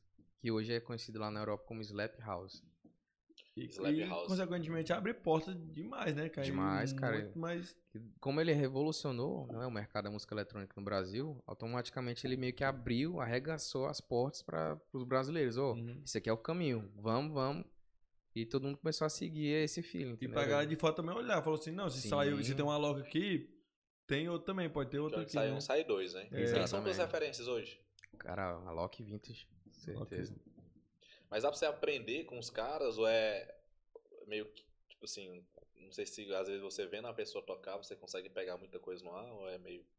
Cara, quem entende, né, sabe o que ele tá fazendo ali, dá pra pegar, né? Mas quem não vê, assim, aquela mesa de som com um monte o que de tu viu o botão... Alok fazendo é, é simples pro nível de um DJ? Sim, Não é algo assim pra nós, tipo, ah, extraordinário, não. não. O que ele faz ali na apresentação, Na apresentação, não é nada demais. Isso Não é nada é- demais. Agora, o que ele faz Nos atrás dos né? palcos, nos bastidores, na produção, aí é de tirar o ah, chapéu. ok, ok. Que é isso, é o Ok. diferencial dele. Porque ele não é só um produtor comum, ele é um músico, entendeu? Ele sabe tocar instrumento. Então é bem complexo. Cara, Ok, então e- o que ele faz na apresentação lá dele é, é, tipo, um DJ médio, padrão, consegue fazer. O, no- o básico, né? O É. normal, ele faz o básico, Isso. né? Ali na, na apresentação. Só que no o show, de, aí voltando lá no início daquela questão, né? a gente falou de efeito de todos, aí ele se sobressai demais, né? no Porque o show dele é muito efeito. Pô, É- aquela live que ele fez na no... dele, né? pois Que é. isso, cara, no... Ele sempre procurou ter o mais tecnológico possível nas apresentações dele, questão de efeito. A questão do, do, do vintage. É um puto DJ, né? Referência Uhum. na, nacional, internacional até. E ele ainda erra nas apresentações, cara. Tipo, na hora de fazer a sincronização de uma música com a outra, ele ainda erra, entendeu? Mas as pessoas dão é, valor ao que ele faz atrás do palco, né? Na, Uhum. na Ok. parte de produção. Entendeu? Que ele é muito foda.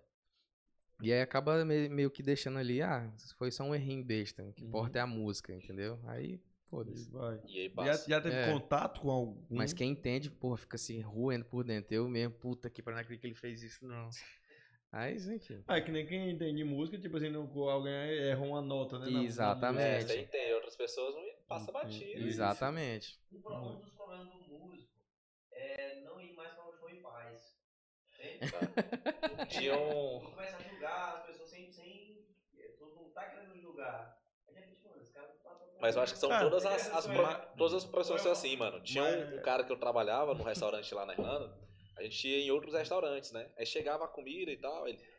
Aí ele olhava assim, bicho, velho, eu não gosto de ser chefe, não. Aí o porquê? Ele, bicho, olha o tanto que nós vamos pagar nessa comida aqui, o que, que o cara fez? Só grelhou, tá? O cara já sabe o que foi feito, né? Então o cara já começa a ter um lado mais crítico, outras pessoas não mas, têm, né? Mas Passa de música é batido. isso mesmo, porque eu nem eu não zero músico, mas eu brinco ali no violão e pandeiro, né, que eu amo Uhum. pagode. E se, quando eu vou num lugar que alguém erra, eu consigo perceber, né? Aí eu já fico, caraca, errou ali, sei o quê. Imagine o cara que é músico mesmo, profissional, que aí ele consegue aí fica Tem agoniado. um ouvido ele. mais apurado. e- Isso. Tem aquele negócio, só muda a profissão, velho, mas é a mesma coisa. Igual eu digo também, que toda profissão tem seu lado bom e o lado ruim. Entendeu? Então só muda a profissão, não muda muita coisa, não. Que perguntado, é, já teve contato com algum deles, com o Vintage ou com a Loki, não sei. Já, Contato já. Não assim de ficar conversando horas e tal, mas já, já tive contato com eles. O Alok veio tocar aqui em Araguaína, através do show do Paulo Trindade. Zé Neto Cristiano, né? Zé Neto Cristiano. Eu não fui, eu tava em Palmas jogando. Acho que foi show só dele mesmo, do Alok que teve. Só Não, sei se foi, Alok. não sei se foi. era Zé Neto Cristiano. Ah, né? foi os dois juntos. Cristiano e a Loki. Ah, não lembro do Zé Neto Cristiano, não. Eu lembro só da Alok mesmo. O Vintage eu vi lá em Palmas. Fui, fui duas vezes no show dele. É, vou quando dá, porque eu tenho que deixar de trabalhar pra me poder Uhum. ir, então E é geralmente meio é no final de complicado. semana, né? Exatamente.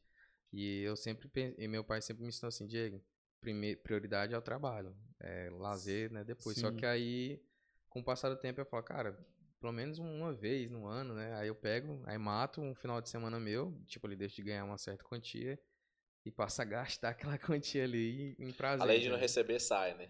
Exato. Então é que se trou- trouxesse aqui para Araguaína, só, só os caras. Tipo assim, só Mas- o Alok só o Vintage. Tu acha que daria certo?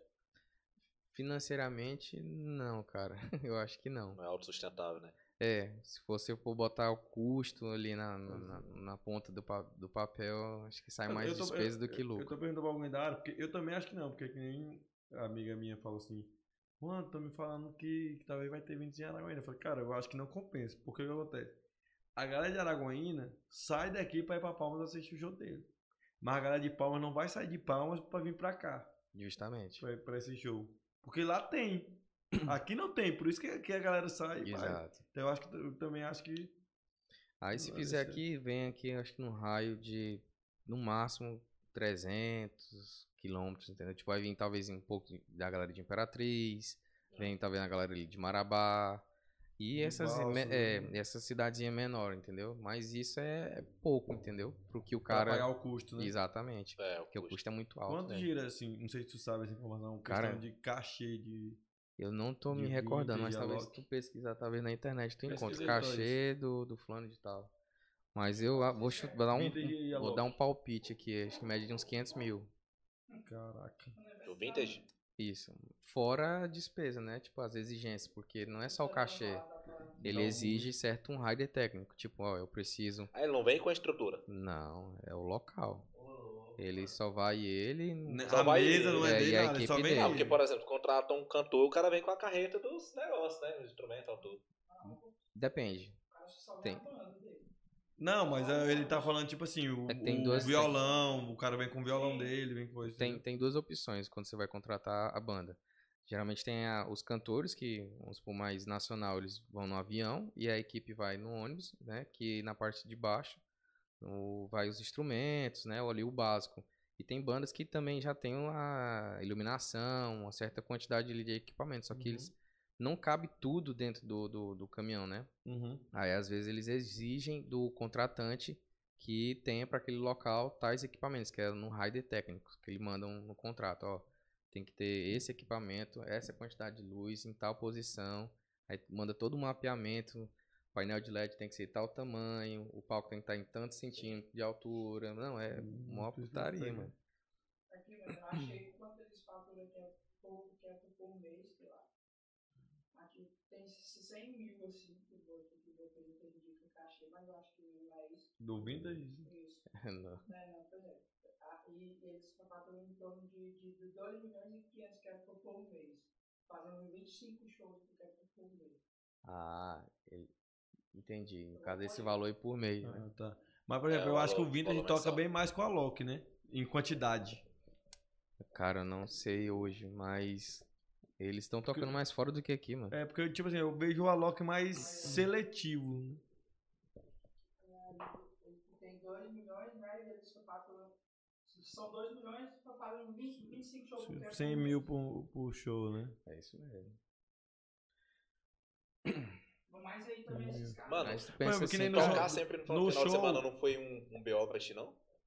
De deixar de curtir tua vida, tipo assim, porque tu deixou de viver uma parte da tua vida pra satisfazer a- um momento das outras Principalmente pessoas. ali na fase de 17 anos, 18 anos, né? Eu acho que deve ser mais. Sim, sim. Até doido, já sofri demais com isso aí, velho. Deixar de perder aniversário do seu pai, da sua mãe, de um ente próximo, sabe? Ixi, já cheguei a ficar chorando, velho. Tipo, isolado ali. Porra, velho, podia estar lá com fulano de tal. Ainda mais em datas como Natal, Réveillon. Sabe que você quer estar com a sua família e não Sim. poder porque você quer trabalhar pra ter um dinheiro, pra poder abastecer seu carro, pra você comprar uma roupa. E... Qual foi o último Réveillon que tu passou pra tua família? Não tem nem memória. Cara, teve na, na, na pandemia. ah, na pandemia. É, mas antes da pandemia, hum, difi- não lembro, dificilmente. A show do Alok. Olha isso. Uns 50 mil a mais. Uns 50 mil a mais. 150. Eu acho que é mais, viu? Eu acho que o Alok. É que no ranking mundial o Alok ele tá um pouco acima do, do Vintage, mas. É. Não, mas É, assim, eu foi acho que é mais do próximo. que isso, o cachê. Não, eu também, eu também pá, acredito que o Vintage não, não é só. É, é pela base do que eu falo, Uhum. ele sabe prestigiar no mercado. Os caras com, com, com, certeza é isso aí, pô. Acho que é porque.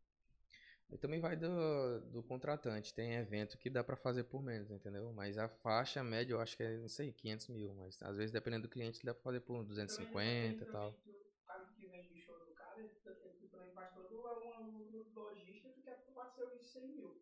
Embora ele quer tentando ele tocar aqui, ele toca mais em três cidades. Uhum. O do, o do Ruvidas no mesmo dia, eu sei que ele tocou em São Paulo, antes de Palmas.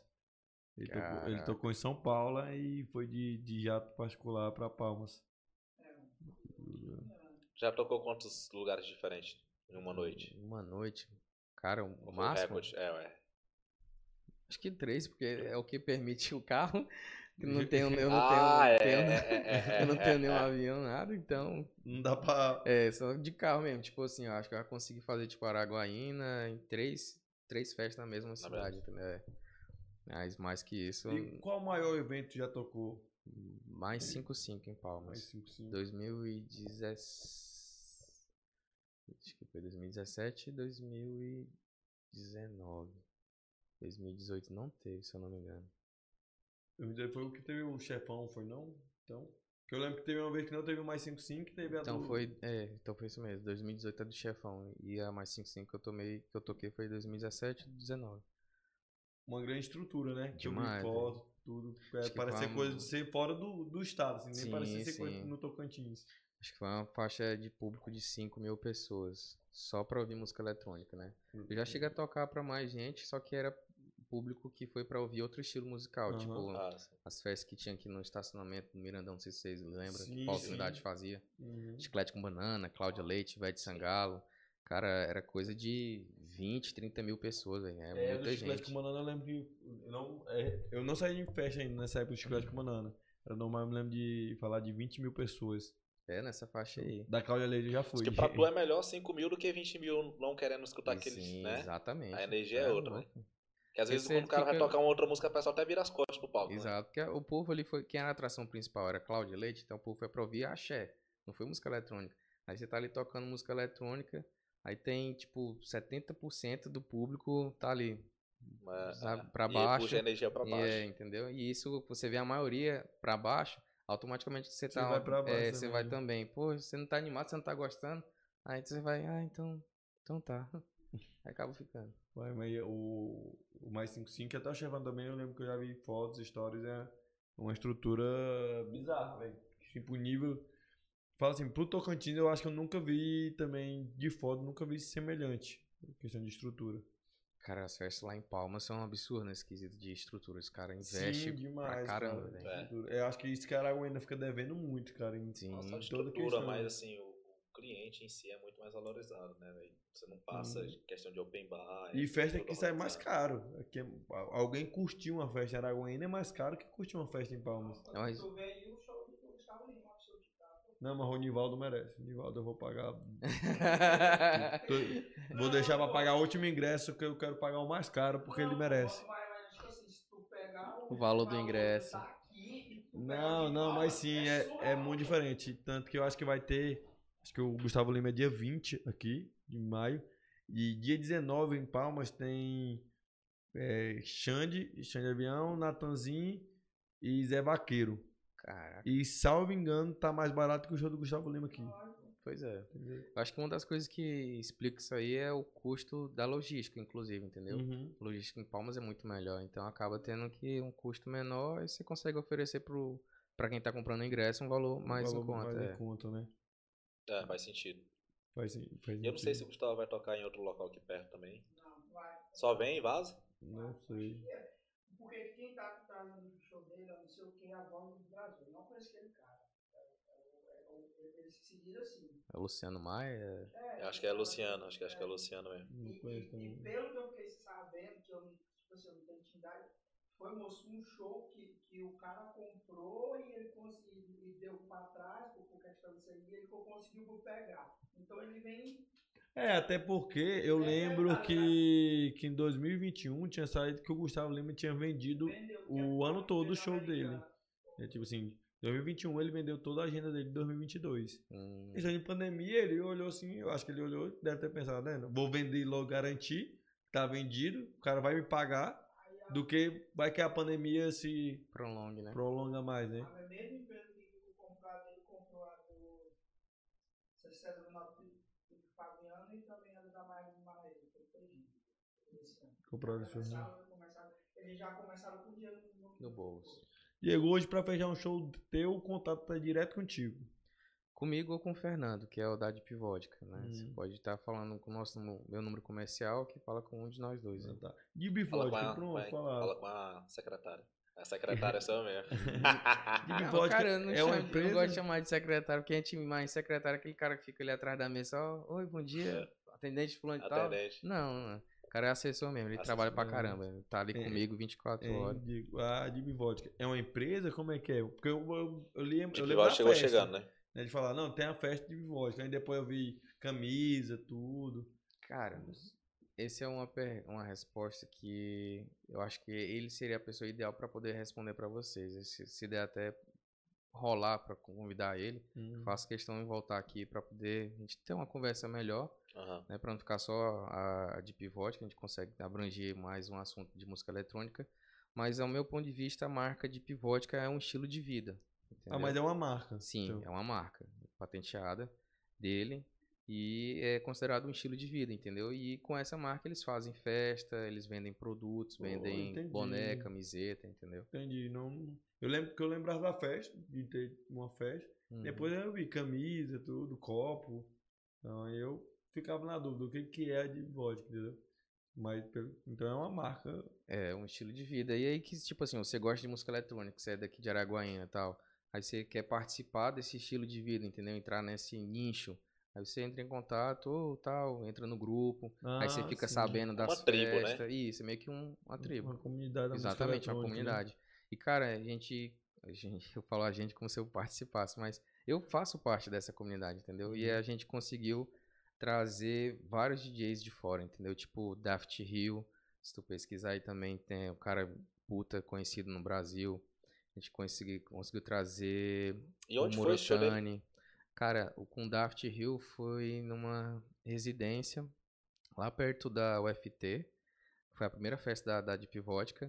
E aí a segunda a gente trouxe o Murotani, que é de São Paulo também, muito conhecido. Pesquisar aí também o Japa. Vamos ver se a gente consegue trazer ele agora em julho. E, assim, de festa mesmo a gente trouxe esse, mas a gente tem amizade com vários DJs nacionais, entendeu? Uhum. Então é- acaba facilitando essa, essa comunicação. Tipo, você gosta de música eletrônica e faz parte da comunidade da Deep Vodka, você consegue ter um contato mais próximo com os Com esses DJs, entendeu? são- Exatamente. Você só, cara, só louco nesse cara.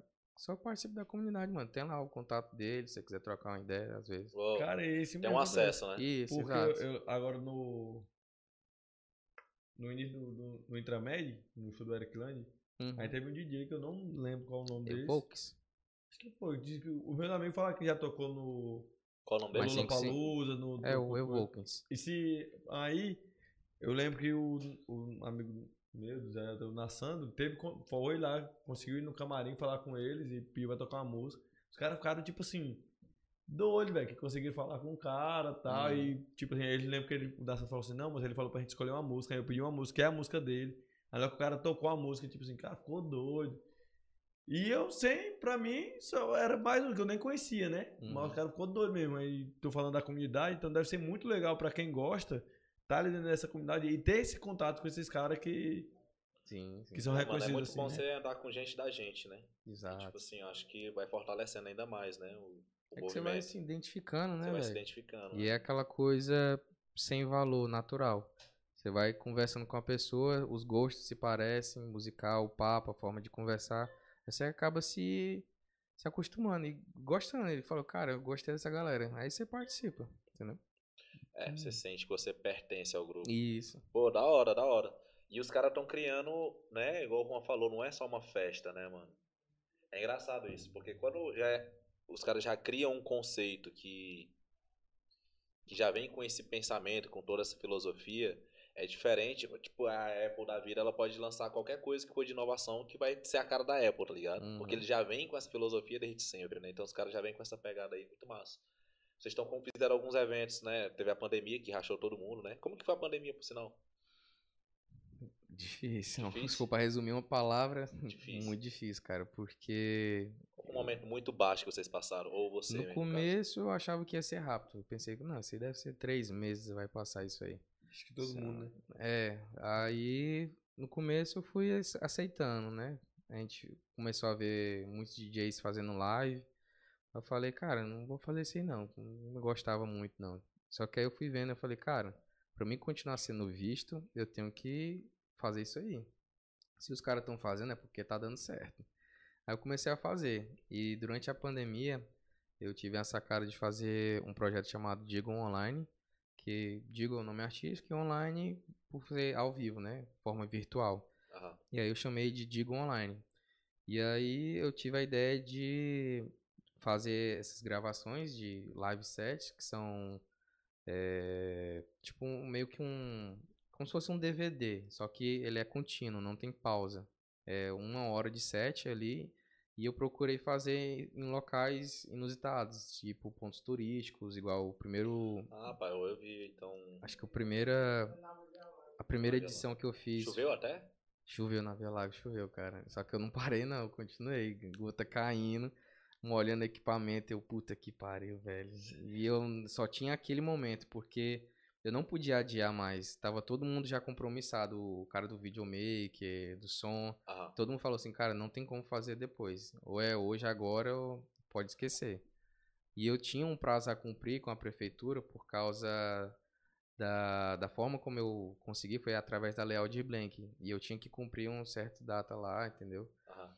E aí eu falei, cara, foda-se, vou tentar aqui. É tanto que só é, caiu umas gotinhas, mas não chegou a, a gravar, não.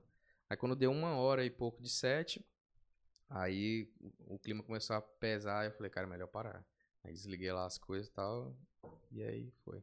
Mas é a, a, a primeira, o primeiro episódio foi no Parque Simba, o segundo foi no- na Praia do Escapole. Rola aí um, um pra nós.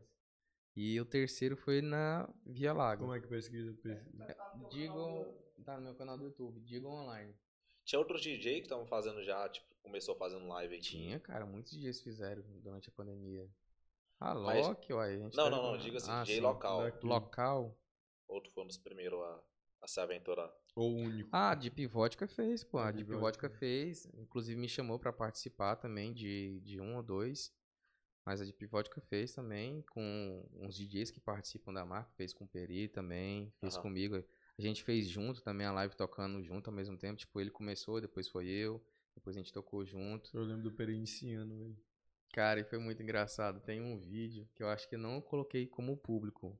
Porque é, é muita zoeira, É. velho. Tá no meu canal, velho. Só dá pra ver se com, com o meu login, entendeu?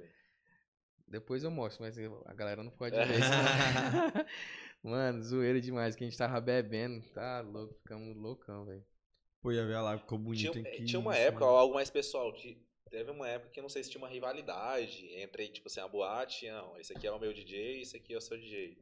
E tinha isso na lei e na ótima, não tinha? Sim, tu era o cara que tocava mais com o Paulinho, não era? E, o- e o Peri tocava mais com a. Será que não cai não? Não, cai não cai não. Pode dar é, é, é, alguma coisa Pra não depois, arri- mas ele, Pra não arriscar, deixa sem o áudio. E aí causa aquela curiosidade. Se você quiser curtir, você acessa o meu canal do YouTube Diga online. e aumenta o volume. Aí não vai derrubar. Pô, mas tu tá diferente aí, hein, mano. Cara, pra falar a verdade, não ficou bom. Eu vou ser sincero. Essa aqui ficou boa, porque ela ficou centralizada. Depois de muita luta. Mas o segredo que ninguém sabe, isso aí tudo é celular. Tô no Pe- Foi tudo celular. Peguei um, esse aqui, Eu digo que Peguei. vocês também, no, os primeiros negócios que não estavam sabendo era conectar o celular. Nossa, nossa primeira live era meu foi isso tudo celular, velho, isso aí. E aí esse ficou torto, pode ver que ele tá meio, como é, torto. Eu sou muito fã de.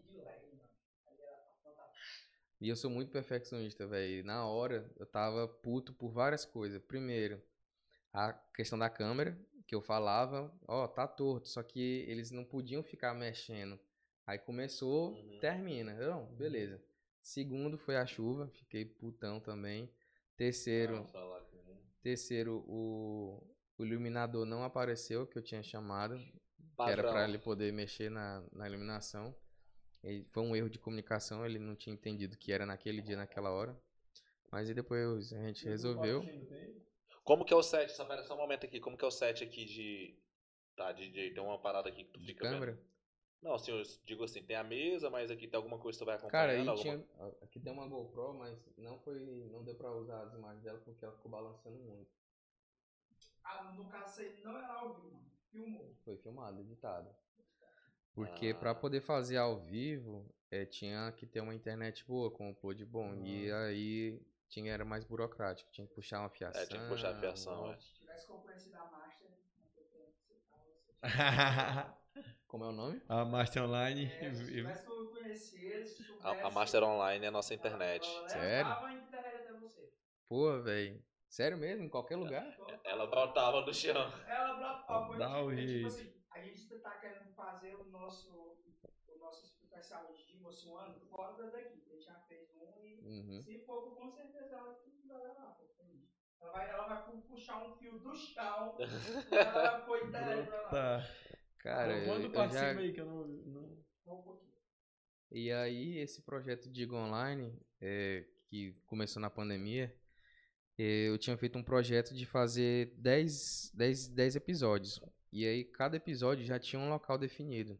Só que quando chegou no, no segundo, que eu fui gravar o terceiro, aí teve um DJ que fez no local que eu ia fazer a terceira gravação. Ok.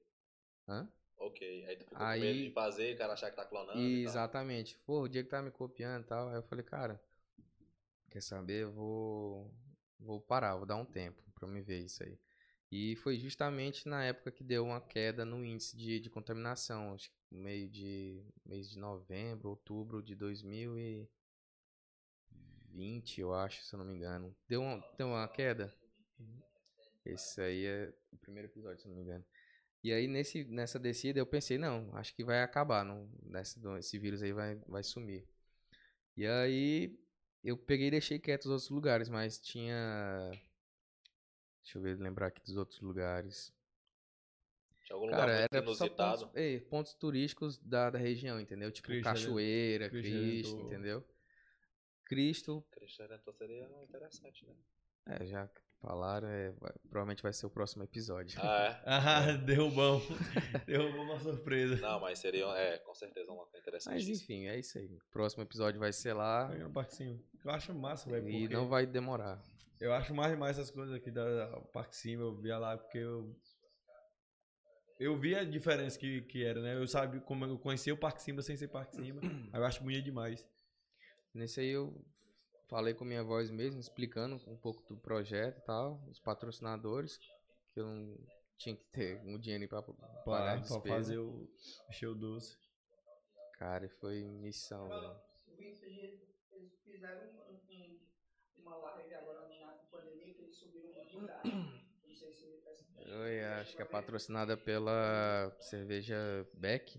Ela teve patrocinador pra porra, hein, velho? Eu fiz um vídeo, pô, que é aquilo que vai ser o lançamento da Planet de Araguanã, copiando o mesmo texto dele, com a mesma voz. Confere demais. Já, já tá tudo aqui que eu corto, tá aqui. Uhum.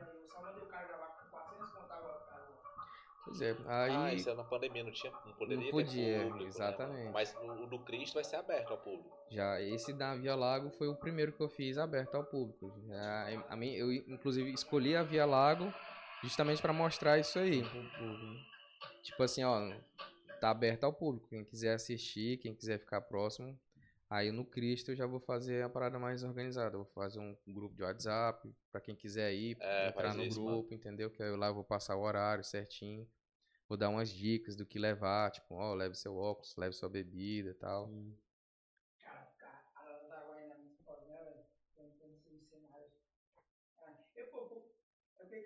um praia. É porque eu gravei o segundo episódio, né? Ah, já foi na praia. Aí fica meio manjado repetir o local, mas provavelmente, igual eu falei, o próximo episódio vai ser lá no Cristo. E eu acho que eu quero gravar agora, no meio do ano mesmo. Aproveitar esse verão, que não vai chover. Aham. Aí escolher um dia, um horáriozinho, pôr do sol. É, faz uma modificaçãozinha legal, mano. Uhum. Juntar uma galerinha ali que curte música eletrônica, entendeu? Tipo umas 30 Ó. pessoas, limitado. Oi, tu, tu falou lá no início que tocou com, com fita, né? Com a fita, com CD. Uhum. Hoje a tecnologia facilita muito, né? Demais, Questão do- porque essas marcas, tipo a Pioneer, é, para eles ganhar dinheiro, eles têm que facilitar o uso daqueles equipamentos, né? Então, quanto mais prático comum, for, é. mais eles vão vender, entendeu? A pessoa comum tem que usar, né? Justamente. Então, Escalar o o objetivo negócio. deles é isso aí. Qualquer pessoa, seja um advogado, um empregado doméstico, qualquer pessoa, uma pessoa que não tem nem profissão, mas que sabe o que é play, pause, vai entender e vai saber tocar, Uhum. entendeu? Então, meio que Não, popularizou. aquele, daquele evento lá de Palmas que você falou que o cara tocou todas as músicas. E tu rapidão conseguiu pegar um computador. Na verdade, não eram nem música. minhas, né? É- eram músicas que Não, estavam assim, em tocou alta, né? minha playlist, né? Ah, que era que eu sim, ia tocar. isso. Tu conseguiu pegar um computador ou escolher outras músicas ali pra iniciar. Se fosse na época do CD ainda, Ah. de, de que... É, aí o cara ia ter que pegar, abrir a bag e separar outros CDs e meio que riscar as Riscar músicas as que ele não, não podia. ia é. ser um trabalho Um bem... vixe, missão, velho. Entendeu? Então eu acho que facilita muito, né, cara? Mas teve algum momento na tua carreira que tu tem, pensou em não largar o DJ, mas largar o eletrônico, ou mudar, tipo assim, acrescentar outro estilo, sem ser eletrônico, ou sempre foi isso e sempre vai, e sempre vai ser isso? Entendi. Cara, largar o eletrônico não, mas eu quando eu mudei o nome artístico pra Digo, eu parei de tocar é, outros estilos. Eu só tá, só tava tocando eletrônico, né? Porque tipo assim, eu pensei, cara, se eu vou mudar meu nome artístico, vou criar uma, uma identidade minha própria, eu vou criar o que eu gosto de tocar. E o que eu gosto de tocar é eletrônico, Ah, entendeu? mas tu tocava então antes, outras coisas. Sim, eu tocava open format, eu tocava casamento, aniversário. E nesses tipos de evento, tinha que tocar de tudo. Tinha que tocar funk, bonde do Tigrão, Sim. dança da mãozinha, Creu. calypso. Moço, de tudo eu tocava, velho. Tecnobrega, ca- carimbó, tudo que tu É, imaginar, o velho. carimbó é animado. Mas Balão aí, mágico. quando eu. E, tipo, eu passei, acho que foi uns 14, 15 anos usando o Diego Alencar, tocando de tudo. E quando eu mudei o nome, eu pensei, cara, eu vou tocar só eletrônico. Foi muito difícil, é pra galera aceitar, entendeu? Porque, Porque, tipo a assim, galera ficava assim, é, porra, Então, pra uma Mas festa de isso aniversário, complicou um pouco pra ti? demais, então, demais. pra uma festa de cliente, aniversário, perdi alguém vai te festa. contratar, mas tipo assim, pô, é meu aniversário, mas tu só vai tocar eletrônico.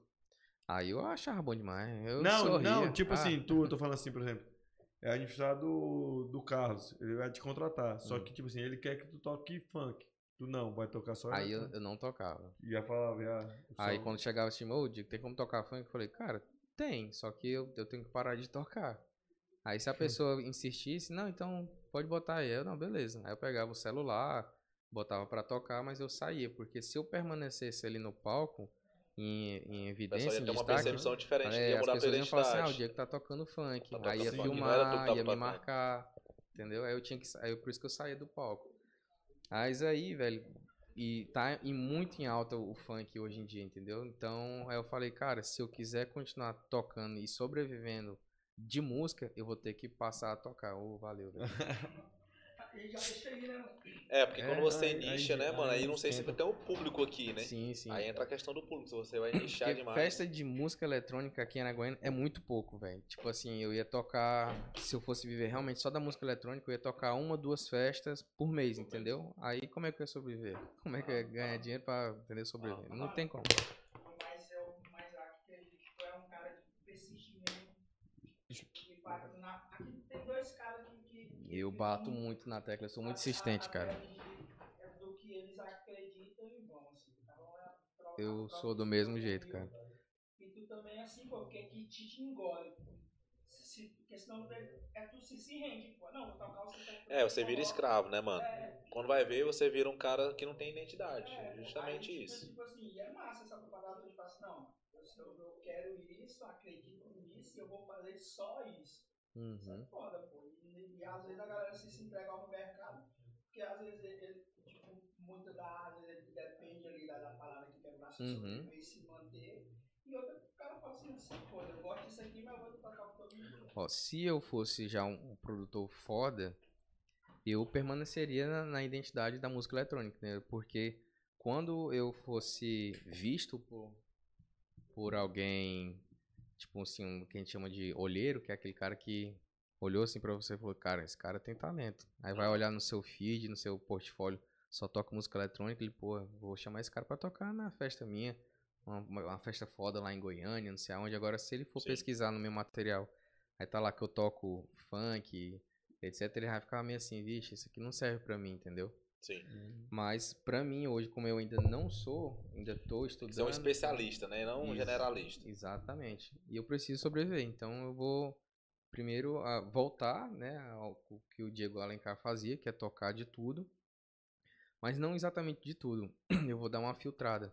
O que, que eu vou fazer a partir, inclusive desse final de semana? Eu ainda não fiz isso. Foi uma coisa que eu pensei semana passada, pensando sozinho mesmo. Falei, cara, se eu quiser sobreviver, eu tenho que mudar minha forma de trabalho. O que, que eu vou fazer? Eu vou passar a fazer igual as bandas fazem. Não sei se vocês já pararam pra perceber, mas a show do. Deixa eu ver aqui um exemplo. Zeneto Cristiano. No meio do show deles, eles fazem um momento de funk Uhum. eletrônico. Ele faz um pupurrizinho ali que Todo- Só uma sequenciazinha, né? toda- de 15 segundos, mais ou menos, de uma música Uhum. ali, só, só pra, né? E eu- nesse período eles saem do palco, às vezes, ou vão lá no meio do povo. Fernando Sorocaba também faz isso.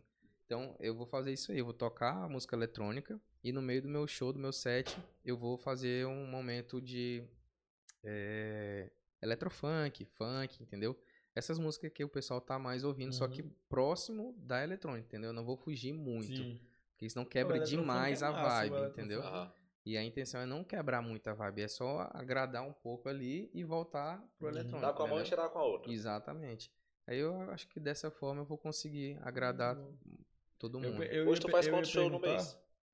Ixi, dois vezes. Eu ia perguntar se, se não, tu não poderia vender diferente. Tipo assim, ah, quer que eu toque outras coisas? Diego Alencar. Quer eletrônico? Eu digo. Cara, eu já pensei nisso aí. Só que se eu fosse fazer isso aí, eu teria que tipo, criar um outro perfil e as pessoas e, um- e uma uma forma de se apresentar, tipo um- uma máscara. Por quê? Se eu usar perfil, um exemplo, Instagram, Diego Alencar e o Digo. Aí eu tô lá tocando na festa com o nome Digo. Aí chega a pessoa, "Ô, tem como você tocar funk? Aí eu, porra, eu tô aqui como Digo. Quem toca funk é o Diego Alencar. Aí eu pego e toco lá um funk da vida. Aí a pessoa vai Uhum. marcar o Instagram e marca o Diego Alencar. Porque eu tô tocando. há um conflito, vai Sim, bagunçar as pessoas, vendo entendeu? Aham. Então o que eu tô pensando em fazer é isso aí, velho. E Mas tipo, é boa que tu teve. a- as bandas, eles não perderam a identidade deles. Pelo, Sim. pelo contrário, eles conseguiram foi, agregar mais um público, dar um up, um diferencial ali no show. E a É um identidade momento deles- diferente, né? Exatamente. quase Porque toda- tem uma quase quebra de toda banda- padrão Quase toda banda eu vejo fazendo isso, quase todas as bandas. Sim. E, e agora, tá, assim, o DJ eles veio pra fazer isso. E é uma só parada tá ficando, tipo assim, você sabe fazer um agora, não tem mais o, o tecladista. Tem o DJ. Aí Isso. Faz a base. Tanto que ele fala DJ na, no, durante o show. É, é, é, é tanto que, que tu pode pensar, o Galo também que foi agora esse final de semana, quando ele entra, pô, ele, ele sobe em cima da, da, da parada Da do- fica do aqui DJ. É, do balcão. Isso, e, e tipo assim, é, é uma bagagem que o DJ que colocou o DJ, isso, quando tirou o metal, ele quis que eu coloque realmente fazer a base no núcleo PC e Uhum. levar o DJ pra cima do palco. E ele engatou, pô, é tanto que se tu pegar o safadão, o Xande não vai colocar, porque senão vai associar. Uhum. DJ daí. Mas é. é ma- mas aí, pô, é um negócio que, que, o- é que o forró, o sertanejo não tem como, mas o forró tá, tá trazendo forte. Sim, E mas serta- agora- mas- E o o João, só dando uma pausa aqui, o João Alessandro falou que o. Fizeram mix. Falou que tem que dar um microfone pro Toys, pô. Ó, o João faz isso na apresentação dele. No meio do, do show dele, Faz, ele faz. faz um momento de funk e a mulherada balança Não, pô, O ele ele um bonequinho, é pô. É, ele já veio aqui, já? Já, já, já, já, nosso O parceiro. João, o João não perde O João. O João tá. O João, um abraço, velho. É na moral. Não sei se abraço, você tá, um deve estar aí, mas Beijo, o João é um cara que apoia. E, Be- bicho, beijo, Mix. Beijo, Mix. Aonde eu tô, eu falo mix. Bom dia, mix. O. Café da manhã, mix. Ao vivo e a um cores. podcast. Não, mas é uma ideia massa. Ó, e o Eletrofunk eu acho muito massa, velho, o Eletrofunk. Não, e hoje bem. ah, o nome muito forte que tá com a, com a Eletrofunk é o Deboche, né? A marca lá de Goiânia. Eles estão divulgando pra caramba esse gênero musical, entendeu? É, vai ter uma festa aqui, vai. Vai. vai agora tu falou do deboche, eu vi, eu vi coment... povo Festa do compartilhando. É, esse deboche, deboche alguma coisa. Vai, ter, vai ter, vai ter Nova. Ó, pode mandar a cortesia lá pra mim, vai ser domingo, viu? Lá no Glamour do Lago. E Será domingo agora? vai ser domingo, É domingo agora, agora? lá no Glamour. Ah não, é domingo é quebra do trabalhador brasileiro. Tá doido. Eu tenho uma raiva quando põe uma festa boa no domingo. Agora tu imagina isso? a pessoa que mora do lado da festa no domingo. Ah, aí, Aí é raiva. bom. Tu mora do lado? É, que mora do lado da festa e tem que trabalhar Tem no dia seguinte. É, é ruim demais, Ah, meu é Não, quando a festa é ruim, eu tô nem aí, mas quando a festa é boa, e no domingo. eu- Que nem, por exemplo, teve. Quando teve o João Gomes, foi no domingo. Falei, rapaz, eu não vou, show bom, mas eu não vou, que é domingo. Aí no outro dia de manhã, segunda-feira, choveu a manhã todinha, não consegui fazer nada no serviço, que é obra, né? Falei, ô, pô, se soubesse que ia chover, eu tinha ido pro, pro show. Não, e eu moro ali do lado do Arena Filadélfia. Não sei se vocês sabem onde é Sim, que sim. é. Perto da Nenzinha. Aham. E eu moro do lado mesmo. Tipo assim. Ah, é, tem um outdoor lá. Ah, não, É, uma parede pintada isso. assim, né? Aí esses dias eu não trabalhei no, num, num sábado. Que foi no mesmo. Oxi.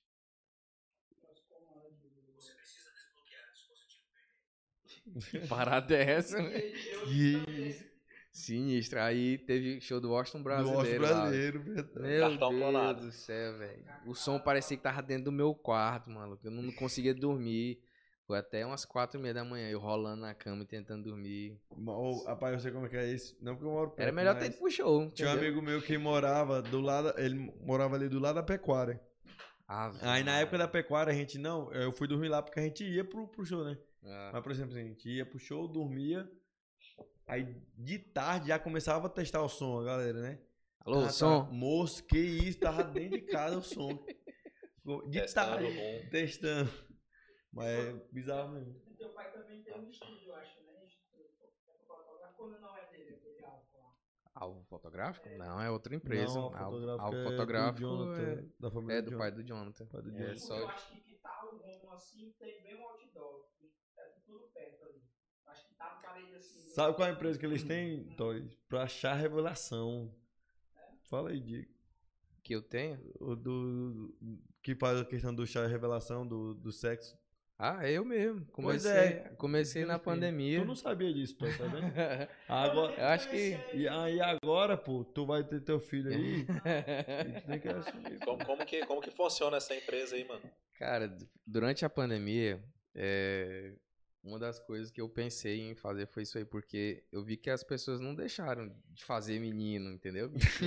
Pelo contrário, aumentaram, né? Aumentaram. Aumentaram. E estavam fazendo muito chá revelação com, com efeitos, entendeu? Fazendo nem que seja uns docinhos ali pro, pros pais e fazendo ensaio fotográfico.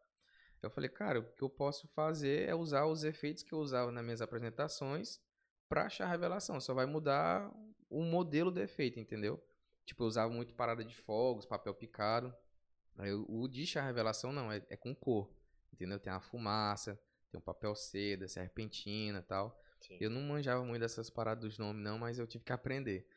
E aí, eu aí uma amiga minha, a Yuri, inclu- inclusive quero mandar um abraço pra ela e pro Zé, que foi os meus amigos que me chamaram, falaram, Diego, você faz isso? Eu falei, cara, eu nunca fiz, mas eu posso fazer, posso tentar. Não, pois, beleza, é sábado agora. Mano, era coisa de dois, três dias assim, e eu falei, puta merda, E velho. tu que bola tudo. Foi, eu e o Fernando. Bolar e o surpresa Fernando- e tal. É, o Fernando que trabalha comigo, ele que faz a ligação e trabalha comigo. Aí fui lá, fiz, deu super certo, rolou um videozinho, esse vídeo eu usei como material de divulgação. E as pessoas que estavam nesse chá revelação viram e começaram a comentar, entendeu? Ah, quem fez o chá revelação foi o Diego. Ah, chama ele. E assim foi, o boca a boca. Aí nisso eu já fiz acho que uns, uns seis, eu acho, por aí. Por sinal, meu irmão tá indo agora pra Palmas. Não vou estar aqui no Ah, show do é que Gustavo. eu- Meu irmão Matheus vai ser pai, Vai né? ser pai o Eurico, né? Ah, Tu não vai estar, mano. não, mano. E ele comprou o ingresso. Comprei. Não, mas vou vender, né? Pra quem? Pra quem? Compro- Não, na, na verdade tem um amigo meu, Qual- gordinho da, qual da evento? Elétrica. Hã? Qual é o evento? O O Gustavo. show do Lima. Gustavo Lima, que vai ser bem Ah. na data. Não, não vou comprar não, que eu quero comprar o mais caro. Ele merece. fala, o- o Nivaldo merece meu dinheiro. o Nivaldo merece, rapaz. Não, O nome dele é Nivaldo, é? Nivaldo. assim, Tem nada, não parece com o Nivaldo, né, velho? É engraçado. Mas não é que não parece, é que você tá acostumado a chamar o cara de Gustavo. com Gustavo, pô. Simples assim, sei identidade. né? Tanto faz, mano. Deixa eu te falar, eu, assim, tô- a tia fala aqui que o Alok veio pra, é é, é pra Paraguia, né? Porque até então não tinha um DJ na sessão. Aí, sabe?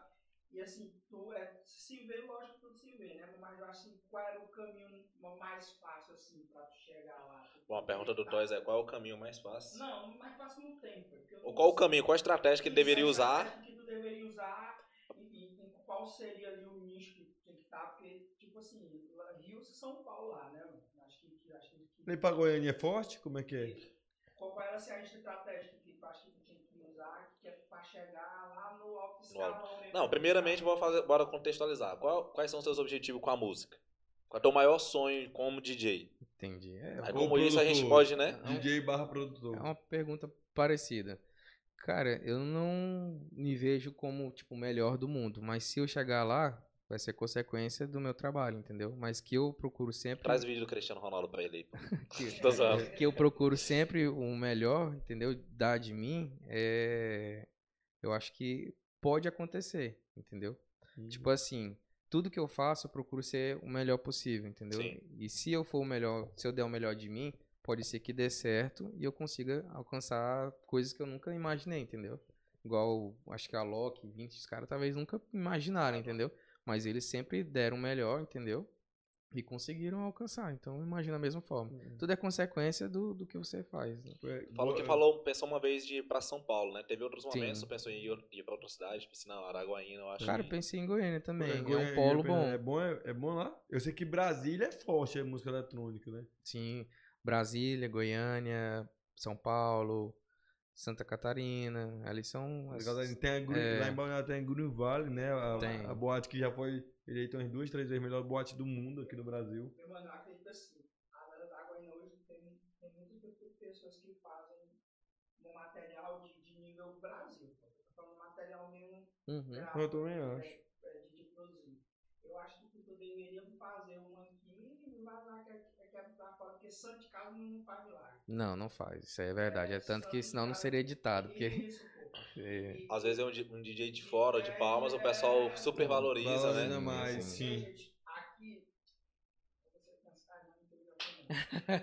Aqui existem pessoas Foda. fodas em todas as áreas que não são reconhecidas. pô. Isso é verdade. E, é tipo assim, e, e, e você existe uma galera que são boas também no que fazem, lógico, é, logicamente, em questão não, não teria o mérito de estar onde estão, Sim. mas que eu te, te garanto que as- essas outras pessoas elas desempenham um trabalho igual até melhor. Até melhor. E eu, eu vejo assim, mano, eu fico. Puta. eu, assim, eu fico Indignado. Eu fico é, também. é, pô, Tá ligado? Porque eu vejo assim, eu falo, meu irmão, esse Ah. cara que eu, eu tinha que ter muito dinheiro, mano. Eu- Esse eu aqui, eu ganho um triplo do, do dinheiro que eu vou pegar daqui, vem cá, te, te botar no meio uma galera aqui, tá precisando de vou te empurrar aqui, vai pra cá, arruma Ah, isso é uma visão de empresário, isso aí. Não, mas não tem dinheiro.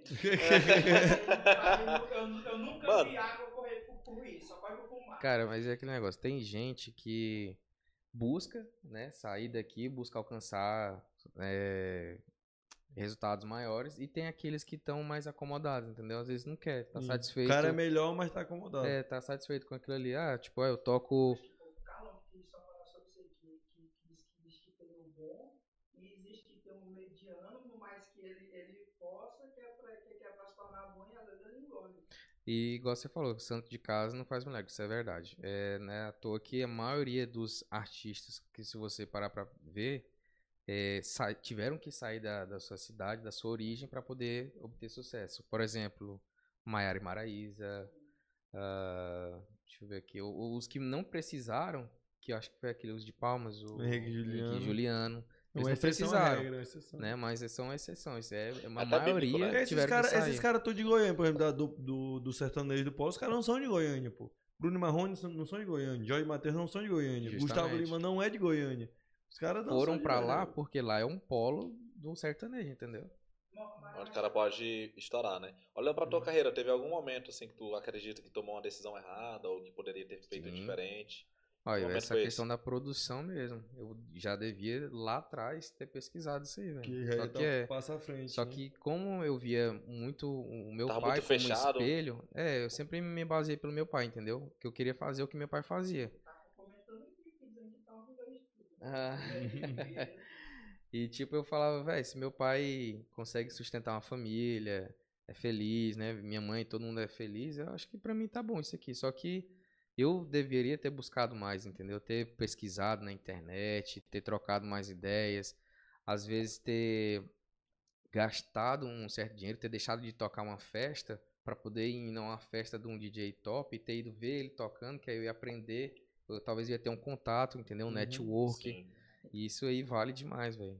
Às Uhum. vezes o basta eu ter uma oportunidade. Tem muito DJ, produtor, é, que, por exemplo, eu sou um exemplo, eu sou produtor e eu quero que o Vintage toque minha música. Eu posso muito bem deixar de ir numa festa, de tocar uma festa e ir na que ele tá tocando. E se eu conseguir ter um contato com ele, falar, tipo, lá, tem um certo maneirezinho, entendeu? Tipo Uhum. assim, ô, tem como eu ter acesso ao camarim, conversar com o produtor tal. E se você conseguir ter um contato com ele, se vo- você mostrar a sua música pra ele e ele gostar, ele fala, cara, vamos fazer, vamos lançar essa música. Aí você lança a música com o cara explode, velho. Sim, E isso você deixou de ganhar ali mil e você passa a ganhar lá na frente. muito, Muito mais. mais, É muito que às entendeu? vezes nós somos muito momentâneo, né? E eu Então, vim às vezes ter tem que dar essa um passo pra trás pra dar dois pra frente. Eu né? vim dar, ter esse tipo de imaginação, de visão pra cá, velho. Três, quatro anos atrás, entendeu? E eu acho Uhum. que se eu tivesse tido isso lá atrás, hoje eu estaria muito melhor. Mas você tá com quantos anos? De, Cara, hoje eu tenho 28. de oito, né? É novo ainda. Tem. Claro, tivesse tido lá atrás, com, com 20. É, mas né, assim, às mas- vezes a, a visão que tu tá tendo hoje, né, velho? A experiência que tu tá tendo hoje, Ó, Eu já. É, vou continuar. assim, às vezes a gente quer ter uma visão mais experiente quando a gente ainda tá imaturo, mais né? novo, Mentalmente falando. Uhum. Não é fácil a gente falar depois que já passou, tá E ligado? outra, ah, também acredito que ah, a- a- o meio onde você convive é, influencia muito no- na sua forma de imaginação, entendeu? De visão. Sim. É, eu vim ter essa, meio que essa visão porque quando eu comecei a viajar mais, quando eu comecei a passar Hum. em São Paulo, Fortaleza, é que eu comecei a mudar o meio de, de imaginação. É o que eu vejo muitas pessoas aqui em Ampliou, né? Araguaína que só vê aqui em Araguaína, Só o que entendeu? existe aqui, Isso. né? Sendo que É, eu- tem um puta mundo É, lá mano, fora, eu costumo mano. falar que existe diferente tipo de normais, tá ligado? Tu deve ter sentido muito quando foi morar fora isso. Sim, mano. É, eu viajei muito, tá ligado? Viajei pra 17 países, fui em alguns várias vezes. Mas o que eu digo é assim, você vai em um país, você vai em Fortaleza. vamos onde não. Você vai em Uhum. Fortaleza, você, nossa, o pessoal se comporta de jeito diferente aqui. Se veste, Só fala. que se veste de jeito diferente, conversa de uma forma diferente. E aquilo é o normal pra eles. Uhum. né? Antigamente era comum você ver uma pessoa falando assim, nossa, nascido e criado nessa rua, né? O pessoal falava isso antigamente. Hoje, quando eu escuto isso, eu tenho até dó da pessoa, né, mano? Porque, assim, existe um mundo muito maior, né? Sim. Mas existe uma metáfora que eu gosto muito, que é que o peixe do aquário, ele acredita que aquilo é o mundo. Ele não sabe que existe o lago, ele não sabe que existe o mar, tá ligado? Então, tu pega uma pessoa que de Araguaína, ela acredita que Araguaína é o mundo. Até o momento que ela se desperta e, pô, mano, olha, olha isso aqui que é diferente, olha isso. Você pode ver que esses que nasceram, criaram, ficaram, moraram a vida toda naquela rua, eles não cresceram muito. É meio que o, a continuação do pai e a mesma Sim. coisa. Sim, Isso, aqueles que é, foram bem sucedidos na vida são aqueles que saíram do aquário porque eles viram e falaram, cara, tem um mundo lá fora. exato. E foram curiosos, entendeu? Sim. E às vezes dá certo, às vezes não. Mas pelo menos você tem que tentar pra poder conseguir, Tem né? que velho? tentar pra conseguir, mano. É igual o Mega Sena, você só ganha se jogar. Só senão- jogar. Não, mas eu concordo demais com isso aí, cara. E. É, eu acredito que falta mais esse. Ó, não vou longe não. Hoje mesmo eu tava na academia e o, o Cílio, conhece o Cílio? Lá da Profit. Então tem o Cílio e o Yuri, lá Sim. da, da Nutretim. Os caras viajaram pra ir num. Um abraço pro pessoal da Nutretim. Acho que não estão assistindo, não, mas eu gosto muito de vocês. Também.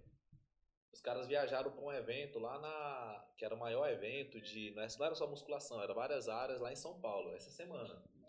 Então eles estavam no evento, qual é o nome, Toys? Aquele do, do, que, que o cara é moço. O, O Arnold. é. O, o, ele aqui, que é daquele cara que ele era o governador. É, do Arnold. Arnold Isso. Só que assim, acho que é só o nome dele, né? Mas enfim, É, os caras foram pra lá. Uhum. E aí, o que tu tava falando de uma forma diferente é Ah, tá no ambiente foi. certo na hora certa, né? Exato. Então os caras foram pro evento e falou, bicho, Não sei tem que umas evento é. dos caras, o Cílio é grandão, né? Uhum. Tu vê do lado dos caras, mano, ele é uma É criancinha pequeno, desmamada, tá ligado? Pequenininho. Aí falou, velho, eu cheguei lá, e aí eu vi que, porra, eu não, não- não treino tanto igual os caras treinam. Eu não sou grande, eu não, só que quando você tá comparado com a galera daqui, A Sim, Arnold é Classic diferente. de é, Salve América. É da aí América do liga, Sul. os caras estavam lá nesse ambiente, e aí só tinha eles, o Yuri me falou, falou, Carlos, tu acredita que quando tinha os representantes, né, das, enfim, é, Black, como é que é, daquela marca de suplementos? Black School? Uhum. Black School, aí tinha, tinha uns representantes, não, bora conversar com o pessoal de cada estado, só tinha eles do Tocantins, então os caras estavam tipo na área VIP, porque só tinha eles pra dar Caraca. atenção a cada marca. Sim. E aí os caras resenhando com o Toguro, pô. Tem vídeo, o Toguro conversando com os caras aqui, o Toguro chamou os caras pra maçã maromba, os caras não foram porque ficaram com medo de entrar na novela, tá ligado? Então assim, em resumo, ele falou, velho, aí eu percebi que era só tá lá, que assim, os caras são gente boa, tipo assim, os caras você troca ideia, Uhum. você vê coisa diferente, hoje a gente já tá com outra visão e tal. Não, Então, e- e- só em uma semana, só- os caras passaram e dois dias, só três, em- tá ligado? Pegando rapidão na questão da musculação, tem um evento, tem um exemplo. Tem um cara que é o Fábio Giga. sim. O cara tem 40 e poucos anos. Ele simplesmente ele não era do mundo, só que ele grandão e tal. E num evento desse que ele foi, tipo assim, o Léo Stronda olhou ele, viu ele. Caraca, mano, o que que tu faz? O que que é ele? Não, não compete, não sei o que. Trouxe o cara, o cara começou a competir, o cara já competiu no, nos Estados Unidos, já é profissional, o cara, e velho, tipo assim, 40 e poucos anos. Por, por um lugar que ele foi, tipo assim, se ele tivesse ficado em Uhum. casa, ele ia. Justamente. Viciado em tênis, mano. Porque ele, ele trocava o tênis dele e o do assim, no mão dele, tá ligado? O irmão deixava da escola e ele pegava o tênis dele. Né? Porque tão close de de tênis. Ele, ele alugou uma parada no, em um prédio só, só pra pôr o tênis dele. É aquela parada de quando você tem dinheiro, você quer ter aquilo que você não queria ter e não conseguia ter quando Uhum. você não tinha, né? Meu pai falava muito isso aí. Você tem que. É, essa- que eu- ele é filho falava único, assim. só irmão Não, não, tem uma irmã Ah, e tem um um irmão. Ah, tá. E aí ele falava, Diego, é, essa questão do, da Loki, do Vince, desses DJ bem sucedida, porque eles estavam na hora certa e no lugar certo. Ele falava isso pra mim. E uma coisa que rola muito dessa questão de estar na hora certa e no lugar certo, a maioria das vezes acontece nos momentos de distração dos artistas, que é no- nos bastidores, tipo no, no camarim, é, num after, entendeu? Que é quando o, o DJ, as pessoas, os visionários, tipo as pessoas que têm que têm a visão, né? Geralmente estão ali descontraídos, porque quando eles estão trabalhando, eles não conseguem ter a, a- aquela atenção, entendeu? Então, quando, Aham. um exemplo, eu já tive a oportunidade de estar num after com um certo DJ E eu só consegui ter amizade com ele porque eu fui pra esse after, entendeu? Se eu não tivesse ido pra esse after, eu não teria conhecido ele, ele, tipo assim, não teria ter sido em vão, entendeu? Mas Uhum. por eu ter ido naquele after, naquela Porque hora. às vezes também o cara tá muito fechado, né? Exatamente. Chega no trampo do cara, o cara tá focado aqui, né? E lá o cara já tá, tipo, tá no momento de lazer e, E tal. quando a pessoa me contrata, tipo assim, você mora em Goiânia, você me contrata pra tocar lá na sua festa. Como é a primeira vez que eu vou lá na sua festa, na sua cidade, eu não vou sair, tipo assim, fazendo, causando, entendeu? Eu vou no meu mundo fechado. Agora, se você me der a liberdade, aí eu vou estar mostrando mais quem eu sou, entendeu? Sim, sim. Agora, nesses momentos de descontração no camarim, no after, é o momento que a gente mais interage, conversa e tal. Mano, Tá. eu sempre gostei muito de conversar com as pessoas. Se eu tiver uma oportunidade, em qualquer momento que seja, eu recebi uma mensagem de um amigo meu aqui. Eu vou ler pra vocês, foi muito engraçado o que aconteceu. Teve um dia que a gente, eu tinha voltado, ele morava comigo, na, comigo não, mas morava na Irlanda. E nós estávamos em Ju- em Jundiaí, eu nunca tinha ido em Jundiaí, saca? E a gente tava num bar, tava rolando um pagode lá, e eu escutei uma galera falando inglês, né, mano? E eu tinha, sei lá, uns oito meses que eu tava aqui, seis meses. Aí eu falei, mano, vamos conversar com o pessoal ali da mesa. E aí ele todo com vergonha, eu, não, mano, vamos lá. Chegamos, o pessoal já tava falando, já começamos a falar inglês, né? Ele também falava inglês, só que meio receoso, Uhum. César. E aí o cara, tipo assim, um grupo lá, falou, mano, é porque ele, essa menina aqui namora com um gringo e tal. E, e a gente tá dando uma força, porque ninguém fala aqui, né? Tipo assim, com um ar de, so- tipo assim, de grandeza, sei lá. E aí o pessoal não sabia que a gente morava fora, né? Então, tipo assim, o pessoal que mora aqui já tem um, um inglês mais baixo, né? Porque assim, Uhum. a gente teve a experiência de morar fora. E aí o cara era da, da França, pô. Não, o cara veio de onde? Não, de Paris. E aí eu falo francês também. Aí eu virei, comecei a falar em francês, aí o pessoal começou a olhar pra mim, não, mas de onde você é? Não, eu sou do Tocantins. O pessoal, pô, no Tocantins tem gente que fala, não, porque eu morava fora. Aí se liga. Aí esse amigo. Lá não tem só, lá não tem só índio, não? meu, se liga, ele mandou uma mensagem aqui, ó. Aí falou assim, é, ele tá agora em Lisboa. Ele falou, mano, tem uma coisa que eu aprendi com você e estou colocando em prática ultimamente, aqui em Lisboa. Inclusive, exatamente agora. Aí eu digo aí, o que foi? Ele pu- puxar assunto com pessoas de um mundo diferente do seu, sem interesse algum, só pra fazer network e trocar experiência. Do nada resolvi vir num barzinho aqui. Me envolvi numa mesa de africanos e outra de portugueses do lado. Sem conhecer ninguém. Estamos aqui conversando e jogando conversa fora. Eu não fazia isso antes. Mano, aí eu, caralho, velho, é isso aí, mano. Tu tá num lugar, velho, que tu tá cheio de oportunidade, tá Exato. ligado? Que tem... Então, assim, às vezes a gente fica muito...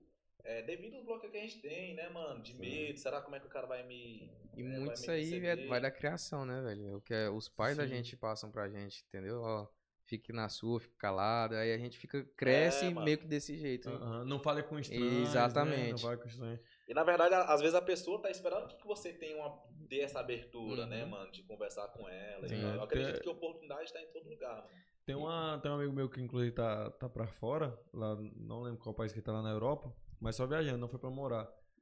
Ah, e ele viaja muito, muito assim mesmo, país total. E ele viaja sozinho. Ele gosta de viajar sozinho. Aí eu vejo no Instagram, ele movimenta muito o Instagram dele também com questão de viagem, pô, perguntando, mas você não se sente só tal. E esse dia eu tava lendo ele, pô, não, eu gosto de viajar sozinho, porque eu consigo aproveitar, conhecer pessoas novas. Uhum. Porque eu tô sozinho, eu tenho que me virar, então eu tenho que falar com alguém, tem que coisa. Quando você viaja desse, com um grupo, sei lá, de amigos, você, vai fica pra com aquele lugar, grupo. você não conheceu ninguém, porque você vai ficar só com o seu grupo, Só só com seu os seus grupo. amigos, então você foi em outro lugar, outra cultura, e não Verdade. aproveitou nada, porque você tá só com seus amigos que moram ali do lado da sua casa. Verdade. uma coisa.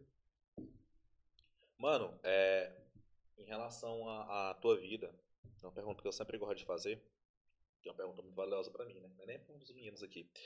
Teve algum conselho que tu recebeu de alguém, que foi um conselho que, que tu carrega contigo? Um conselho, não sei, pode ser do teu pai ou de qualquer outra pessoa. O melhor conselho que tu já ouviu da tua vida? Qual seria esse conselho?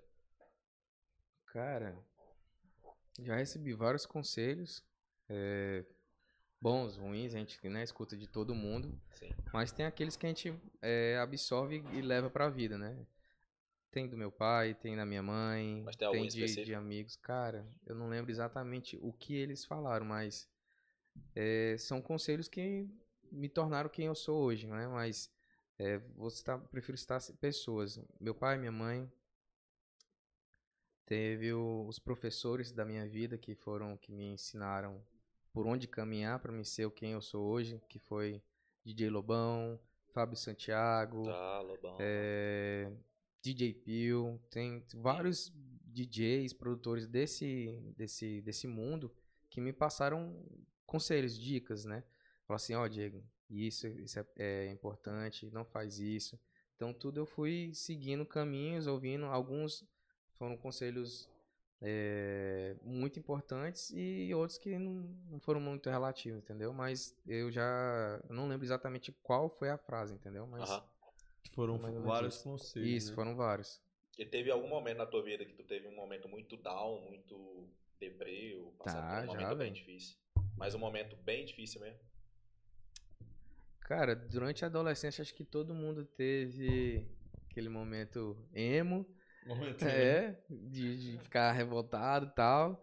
Eu, mas o pesadão que eu tive foi agora na pandemia, velho. Na pandemia eu fiquei foda. Eu acho que eu, eu não sei porque eu não sou especialista, mas eu acho que eu cheguei a ter um início de deprê, velho. Início, né? É, de querer desistir de tudo. É, foi de um acordar sem baque. vontade. Isso, velho. De ficar querer só dormir, velho. Só- Não, não, não tenho o que fazer, não fazer. sei o que fazer, eu vou dormir. Aí ficava, acordava meio-dia, só vivia no meu quarto, velho. Eu acredito que tu, se limitou muito a, tipo assim, não, é isso, é isso, e ficou muito. É, velho, porque eu bitolado. pensava, eu pensava no que fazer e não, não sabia o que fazer, velho. Não tinha o que fazer. Eu só sabia fazer isso, tocar, entendeu? E aí, E como que tu foi saindo dessa É, situação? quando é que tá no momento assim, quando é que tu... Cara, é, parece brincadeira, mas foi Deus, velho. Foi Deus mesmo. Foi aquela conversa que você tem com ele, só ele entende, só ele te explica, te mostra assim, ó, faz isso. Foi quando eu fui começando a me despertar.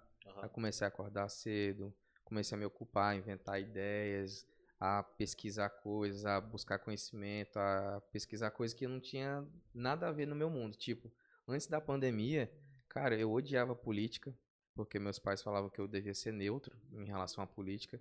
Passei a gostar, passei a entender, passei a assistir canal da, da, da política, qual é o do governo lá.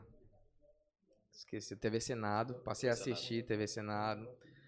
É, questão de finanças, cara, eu também não, não, go- não gostava. Pra mim era tudo grego, via aquelas porcentagens, negociata descendo, subindo.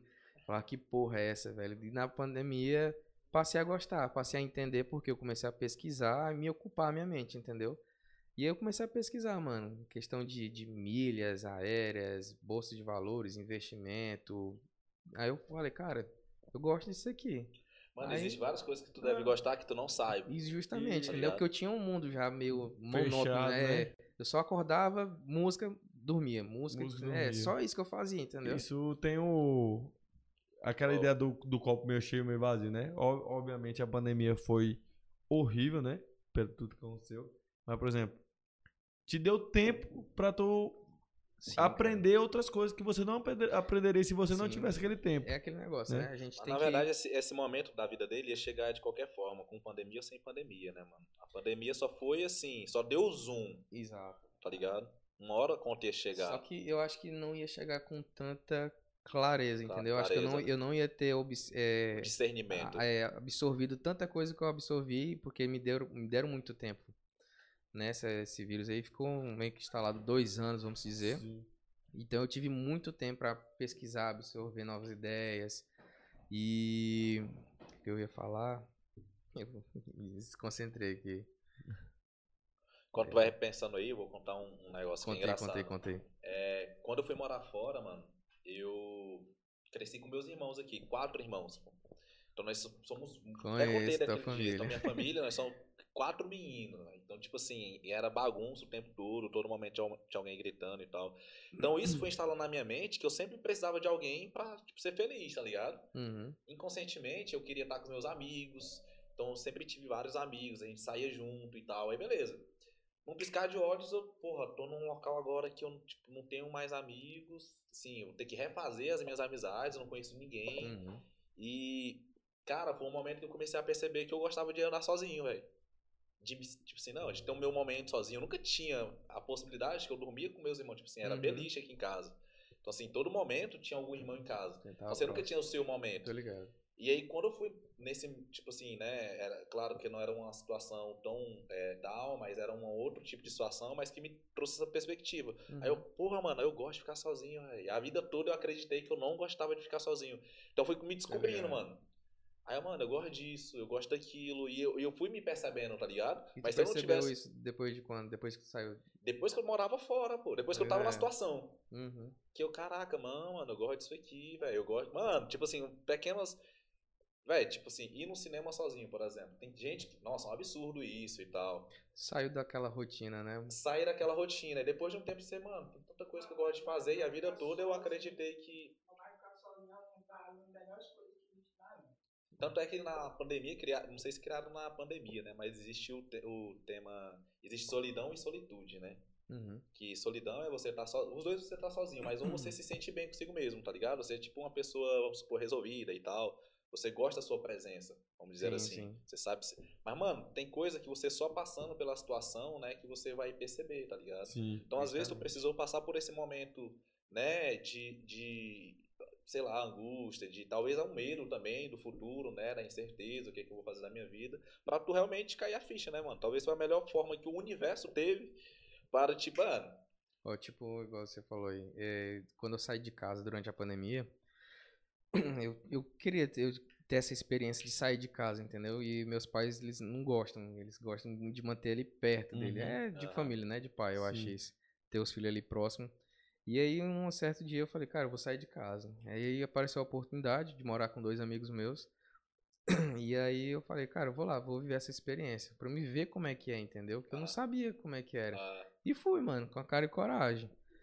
É, acho que eu fiquei um, dois meses, eu acho, no máximo três. Não me engano, foi mais ou menos isso aí. Mas foi o suficiente pra mim ver que não era pra mim, velho. Morar com dois caras, entendeu? Foi muita farra, muita cachaça. E aí eu falei, velho, se eu continuar nisso aqui, eu vou me afundar, mano. E, porra, durante a pandemia, só tava saindo dinheiro. Aí eu falei, não, velho, quer saber? Eu vou voltar pra casa dos meus pais mesmo.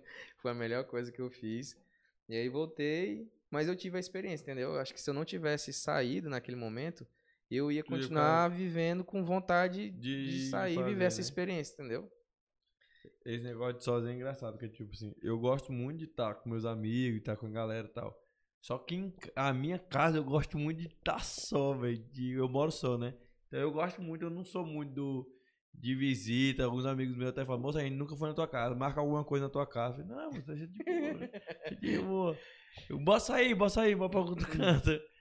É, esse, esse negócio aí difícil. que a gente tá falando de fazer alguma coisa diferente é muito engraçado. Tem um, um vídeo que eu gravei uma época que deu um boom muito grande aqui que foi engraçado. É, quando eu morava lá, na Irlanda é muito conhecido por ter várias bebidas, né, mano? Você vai num bar e tem Sim. tipo assim, tem tipo 35 cervejas, 20 cidras As e melhores.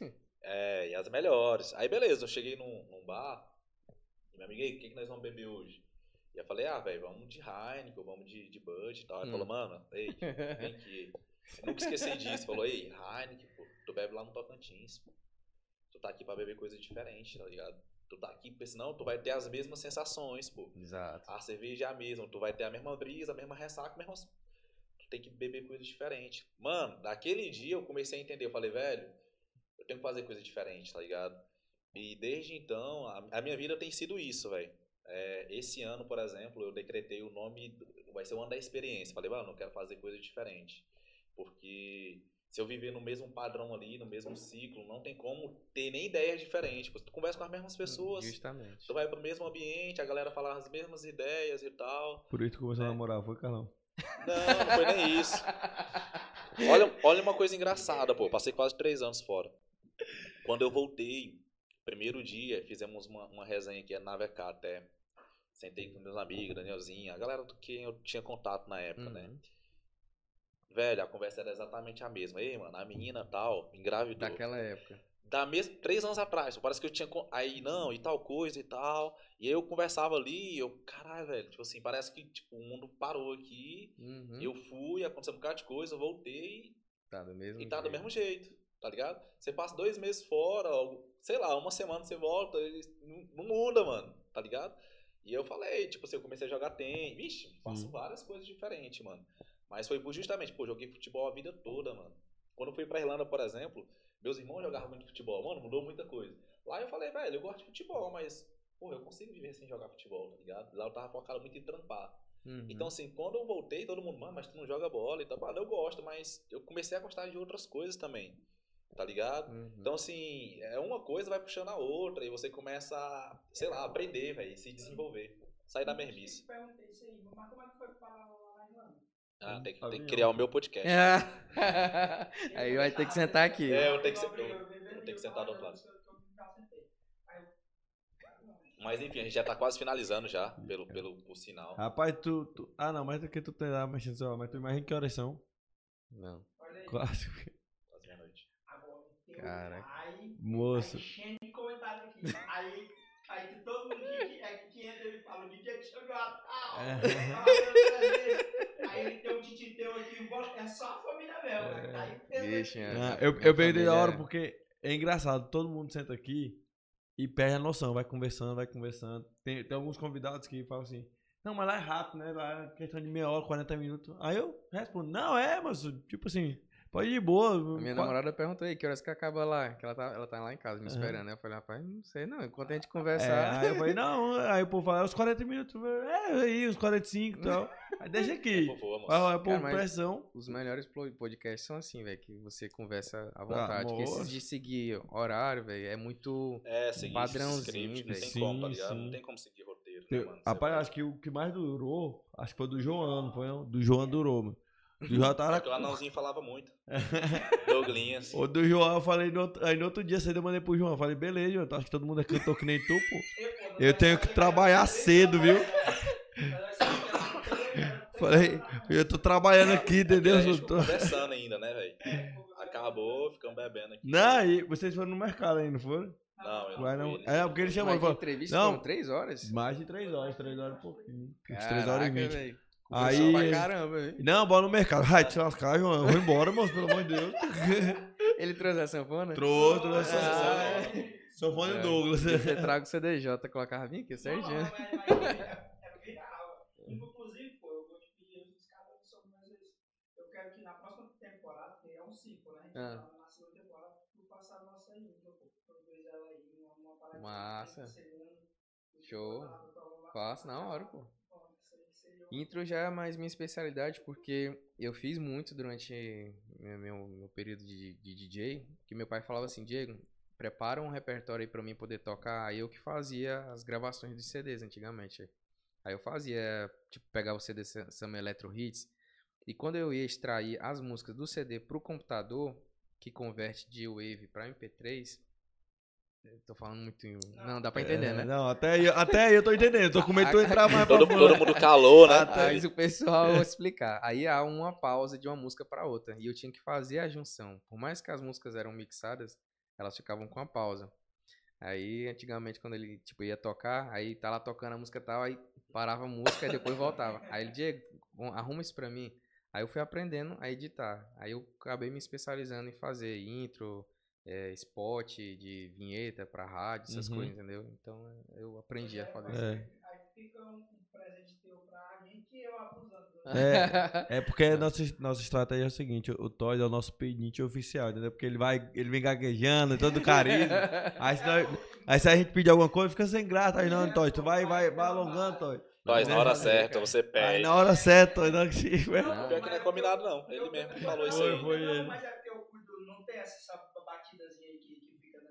Tem uns Isso aí eu já vi uma galera, depois que eu pus, fazendo na ainda do, é do, do podcast deles, antes de começar. A gente vai ter a nossa, que vai tu, um produto nosso. E 63, moço, aqui é do, é do, do moço Estado. Se isso aqui vira, maluco.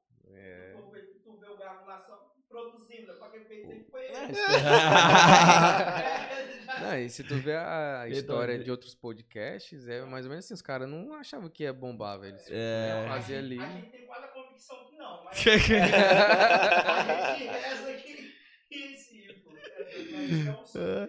Isso aqui é, é, é igualzinho que o Carlão falava no começo. Isso aqui é desiste interessante. pô. Tipo, passar o dia do trampando e chegar aqui Mas tem dia que eu me estresso contigo, Todd. Não, mas é igualzinho hoje, cara. Hoje, eu te garanto que a próxima vez que tu vier, a gente vai ter uma imagem aérea. A partir, a partir da semana que Ele vai vem. botar o drone aonde aqui? Não, aqui, ó, antes de, de- antes de começar, eu subo e você não falando. Tu não vai cair dali, de- pelo amor de Deus, vai ter, Chegou, já tava, já tava um mês e meio na. na, na, na, Não, mostra, mostra pro pessoal aí, mostra pro pessoal Traz aí. aí, Todd, traz aí. É, pode botar aí, a nova aquisição do, O povo tá curioso, o povo tá ouvindo tu falar aí e não tá vendo o negócio. né?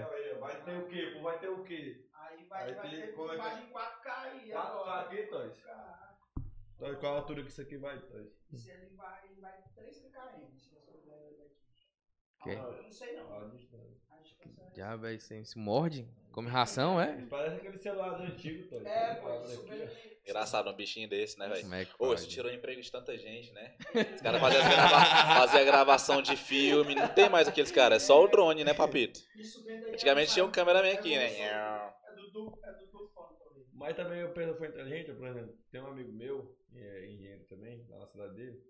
Ele começou a prestar serviço para uma empresa e, de engenharia e ele viu que essa empresa sempre pre- procurava alguém com drone para alugar para fazer uma- umas imagens. Uhum. Aí eu, gente, se eu tô bem aqui já. Aí ele comprou um drone. Aí a empresa começou a pagar ele por causa disso. Pra ele fazer as imagens dele mesmo. É tipo assim, tirou a empresa de quem, de alguns e deu pra outros que, que teve visão, Sim, né? Uma Sim, com certeza. desse bicho. E aí quebrou o controle. Até, até o carro meu que quebrou o controle, aí tava na assistência. Pô, meu irmão tinha um desse. Cara, mas aquele negócio, Tudo tem seu lado bom e um lado ruim. Tipo, um exemplo, lado Sim. bom. Custo. Antes cara, tu tinha que botar o cameraman num helicóptero, Ah, sim, certeza. caindo ali. Custo de combustível, helicóptero, porra. Que bota um isso. drone Fora os vai fazer riscos, as né? Era muito, e era um custo muito mais alto. É. Que isso, mano. Tudo sem ter o lado bom. Por exemplo, vocês estão com, tá com pressa aí? Tô- Não, moço, Ah, fica de boa aí. Ó, lado bom, lado ruim de cada profissão, da, vou dizer da minha. O lado bom é porque eu faço o que eu gosto, Sim. né? Ganho dinheiro fazendo o que eu gosto. Tô nas festas, tem muita gente que, pô, eu queria ir em tal festa e não tem tempo, ou não, tem condição financeira. Pô, eu vivo em festa. Quando eu tenho um tempo sobrando, eu não vou em festa, eu fico em casa, entendeu? Pô, Diego, vai fazer o que hoje? Eu, não, velho, vou, vou ficar em casa, assistir um filmezinho com a gata, ficar de boa e tal. O lado ruim, é igual a gente tinha conversado mais, é, mais cedo. É, eu acabo perdendo muitas datas importantes, entendeu? Eu deixo, às vezes, de estar com a minha família, de ficar um final de semana. Tem, tudo tem seu lado bom e lado ruim, entendeu? Eu acredito que a profissão, talvez, de cada um de vocês também tem seu lado bom Sim, sim. e o lado ruim. Então, tem gente que só vê o lado bom do outro, entendeu? Tem gente que fala assim, cara, meu sonho é ser DJ. Tem gente que Deus. falando isso pra mim, eu falo, cara, Só vê o lado bom. Só vê o velho. palco, Só né? vê o Instagram, só vê o Instagram do Só outro. Tipo assim, se eu tiver. o-. É, na hora eu falo assim, ah, tá, beleza, tal, dou um tapinha assim, mas se eu tiver a oportunidade de falar pro cara, eu falo assim, cara, não é só maravilhas, velho. não, mano. Tem, tem uma parte Pô. preta aí por trás aí, viu? Então, Eu vejo, eu, eu consigo imaginar pelo Pedro, né? Eu vejo que o Pedro rala tudo. Eu falei, que isso, mano, é muito. Cara, a gente passa muito tempo trabalhando e num horário, num horário que a maioria das pessoas não estão tão trabalhando, trabalhando, né? entendeu? E as, e as pessoas não veem isso. e fora né, as questões das viagens, né? Que nem você Ó, falou. tem gente que pensa que eu só trabalho no final de semana. Só- só, só vê, só vê eu tocando no- na sexta e no sábado, por exemplo. Uhum. Mas, pô, eu passo a semana no meu estúdio lá. Tipo, eu acordo, 8 horas da manhã, vou pro estúdio, só saio de lá pra ir na cozinha, almoçar e volto. Às vezes eu saio de lá 2, 3 horas da manhã, pô. Eu passo muito tempo, entendeu?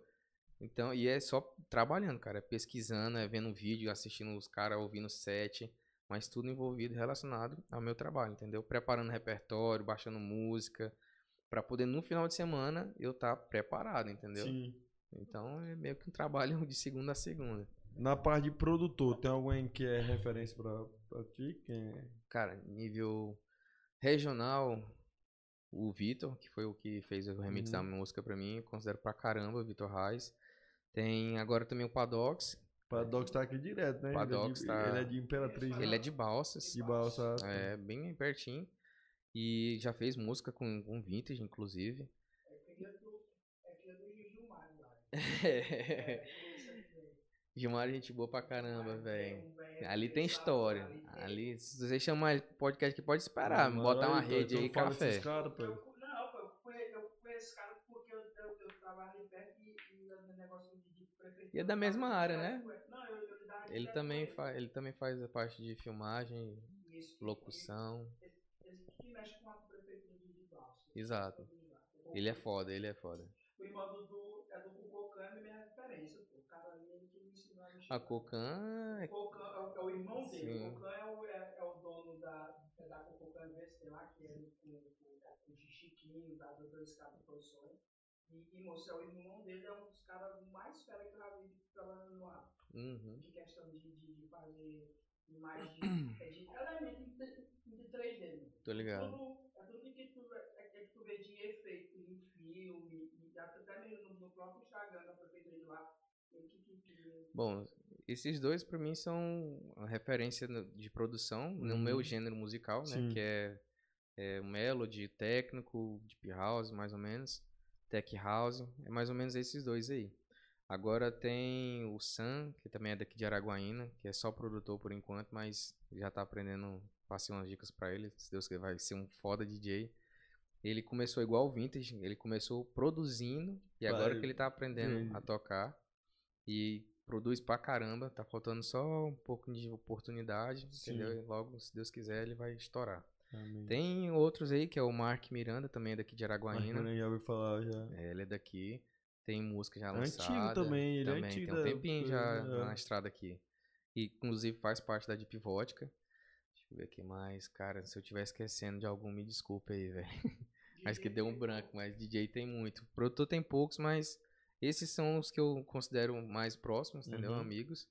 E na nível nacional são esses que eu citei: Vintage, Alok, George, Zulfo, cara, Dub Dogs, tem, tem uma porrada aí, velho. Do B-Dogs, esse que eu tava tentando lembrar o nome faz hora, ó. tava- Esse, ó, desde que dava- começou, que tu perguntou lá no início, quem é que tu escutava é, antigamente? Que eu falei do MC, do dele, Aham. eu tava tentando lembrar, ó, do B-Dog faz tempo. Cara, hoje eu toco muita música do Dub Dogs. Os caras conseguiram agregar a música comercial com a eletrônica mais pesada, uniram. Então, estourado aí, velho.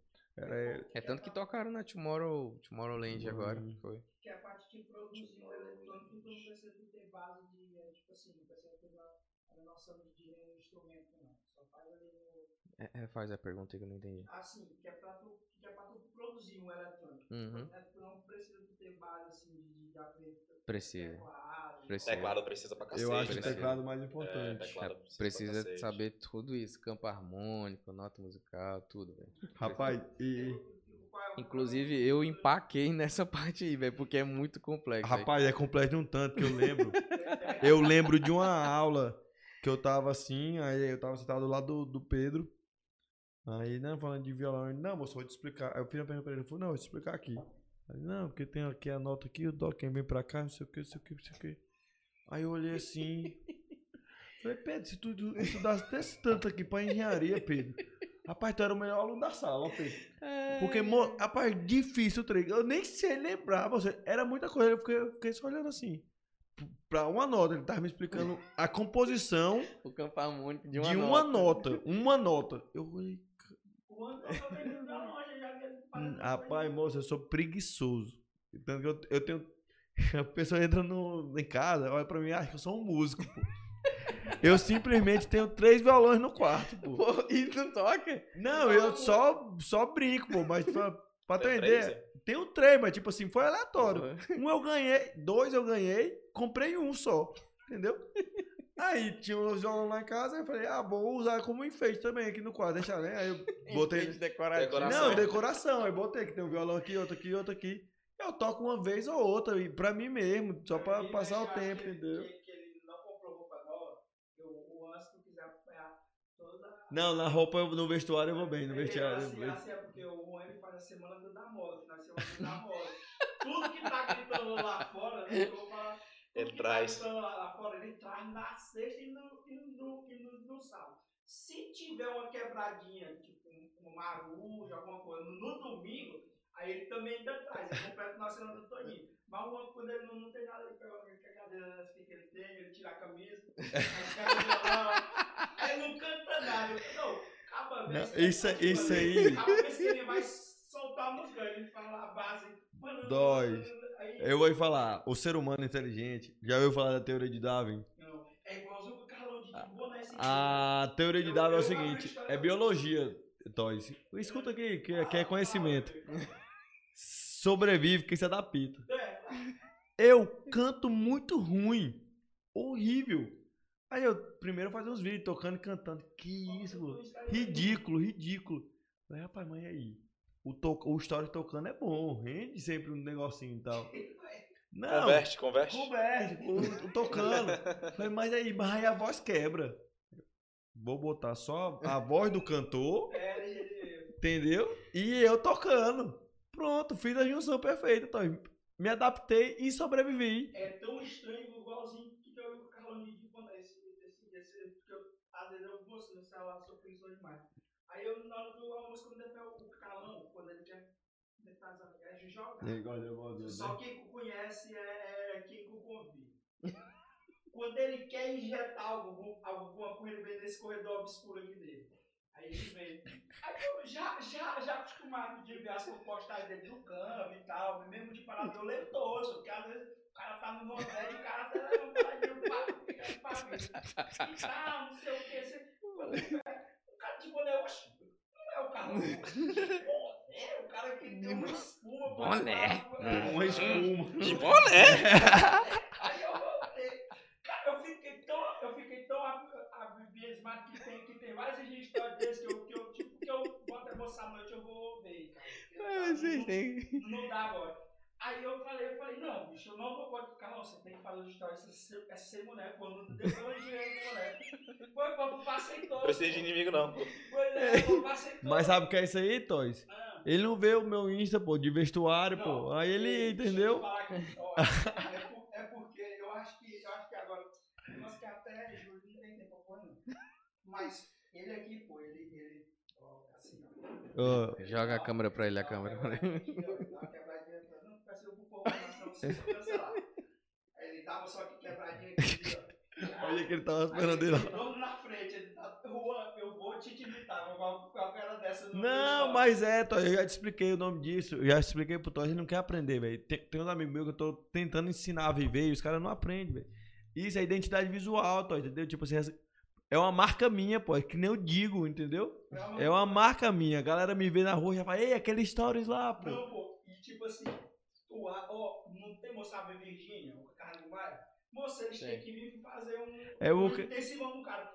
Ele, ele tem uma loja de. de, de- Acessórios. É, Inclusive acessórios. aqui, ó. Aí, aí ele, ele Top, manda do, ele manda do, do nada, ele manda, olha, a loja lá. um dia- aí eu vim saber um dia desse, pô, ele tava me, me, me enganando, que, que eu achei que realmente os caras mandavam as paradas pra ele lá, ou então indicava. Os acessórios, olha, a loja de acessórios tal, está com não sei quantos por cento de desconto. Falei, pô, esse cara aí é foda mesmo, que cara. Aí, Recebidos. Aí um dia desse que ele disse que a loja era dele, cara, tá faz enganando. propaganda aí, Eu pô. Fala aí. propaganda, Invest Style aqui, ó. Melhores acessórios masculinos da Você que cidade. esse aqui espanta mal olhares, viu? Não, não, isso, não, isso aí é cultura. O olho do tigre. Mas tu me falou que é diferente, falou assim. Não, falou que era o olho do tigre. Ele falou assim, não, pô. Olha, não, não você sou espanta- eu que tô dizendo, é cultura. espa- É a Espanta, cultura. espanta Ah, mal olhar. Agora, se tu quer ir contra a história, pô, É, Espanta mal olhar. Aí eu é mesmo, pô. Pois me daí que eu tô precisando. Falei, não, pô, Ei, coloca isso aqui tu no quer pescoço contra- que vai. Que se- agora vai, pô. Se tu quer ir contra a cultura do povo, pô, aí... Aqui tu tem dois ícones do, do moço Instagram araguainense. Mas eu te falei é, da... é porque ainda não tá Mas eu já, te, eu já te falei da identidade visual, tem que ser criado, pô. O modelo aqui da moda e o Carlão é o. Tu já viu da minha- o meu da chuteirinha?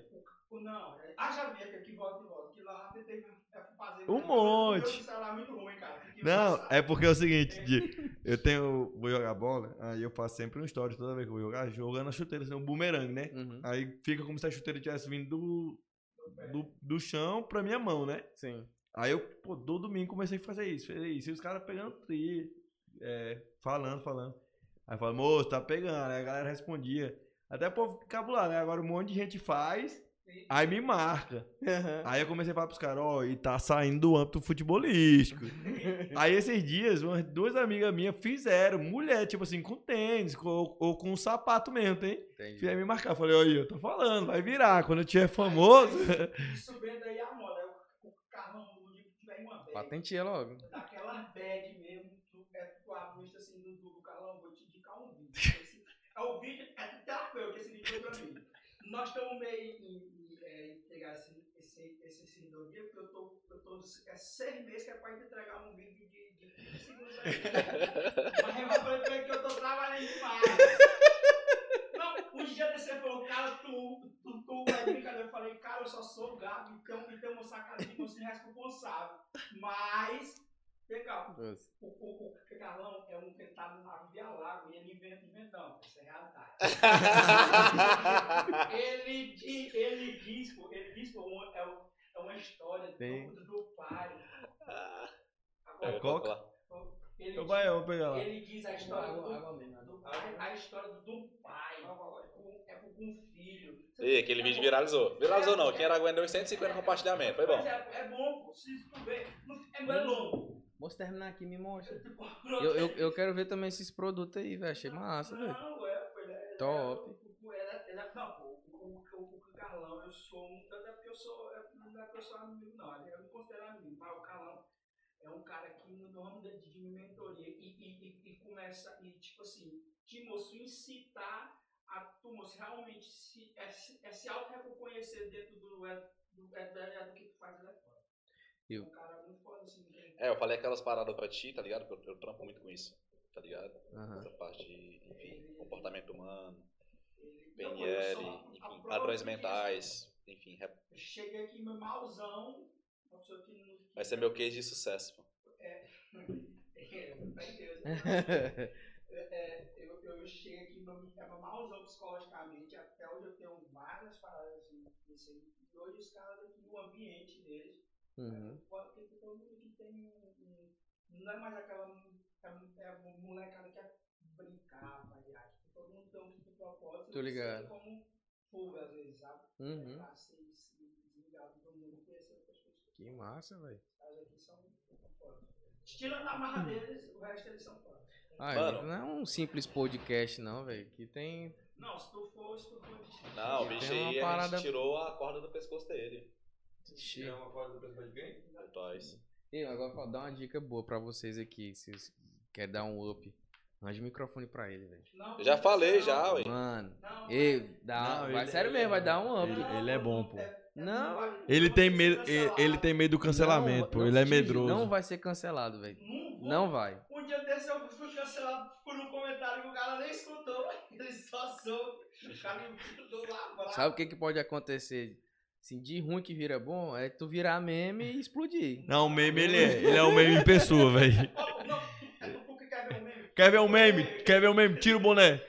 Tira o boné, Toy. Tira o boné, pô. Eu Tira. Olha. eu, eu acordei, pô. Pessoal, acho que tem que virar uma câmera pro Não, Toys. Tem. Eu, eu acordei agora, a ontem, foi, foi ontem, eu acordei com o cu do meu sobrinho. Ei, mano, tá parecendo bola da guitarra, mano. Bola da guitarra. Bola, Bola da guitarra é outro ícone da cidade. bola da guitarra foi a deixa, velho. É. Ei, Bola merece da ser guitarra. Não, bola né? da guitarra. Moça é antiga. Eu nasci já tinha bola guitarra já. É é o Tu quer ir pro show, pô? Compra um ingresso pra tu. Véi, mas véi, a conversa tá muito boa, muito boa. É. Agora a gente vai fazer, Diego. Imagina assim, que você foi convidado. Qual é o maior festival eletrônico na tua concepção? Tu que entende? Porque na minha visão é Tomorrowland. Não Uhum. sei se ele é o maior festival. Eu sei que tem um em Berlim, muito grande também. Mas eu não lembro o nome. Mas pra tu, qual é o maior festival eletrônico Cara, de eu eletrônica? lembrar um que é lá na, em Las Vegas, velho. Se não me engano, é Os de... caras vão que é é tem, não, tem esse aí também, que é um festival. Mas tem um lá em Las Vegas que é mais top, velho. Queima. É, eu não tô lembrando, mas daqui a pouco eu lembro te mostro. esse em Las Vegas, né? Então imagina assim, Diego, que Ixi, você. só pra não cortar essa pergunta aí, tem um festival aqui na Bahia muito massa, né, velho? Sou doido pra ir naquele festival Universo Paralelo. Universo Paralelo. Nossa, É, mas esse aí eu não conheço, não. É só música eletrônica também? É, Pra explicar porque eu não conheço. é três dias, eu acho. É Ou é mais, assim, se eu não me engano. Eu sempre estudo escutando um dos sets dele, 2018. Aí. é Botada demais. A pergunta. Cara, eu sei que lá, e- essa festa aí. Ah, não, vai. Não, vai, pode ir. Ah, tá. É Que lá eles vão. Não é assim, tipo, a festa começa meia-noite, não. Lá eles vão montando a, a estrutura, a decoração e, e a festa vai acontecendo, Vai entendeu? acontecendo. Vai, eles vão montando as coisas e vai acontecendo. Tipo assim, teve o primeiro dia, no segundo dia já tem outras coisas montadas, entendeu? E é um tipo de festa que é. Na verdade, essa festa ela é organizada pelos pais do Alok. Não sei se tu sabe. Ah, é? É deles. Sabia não. É deles. pô. De qual cidade?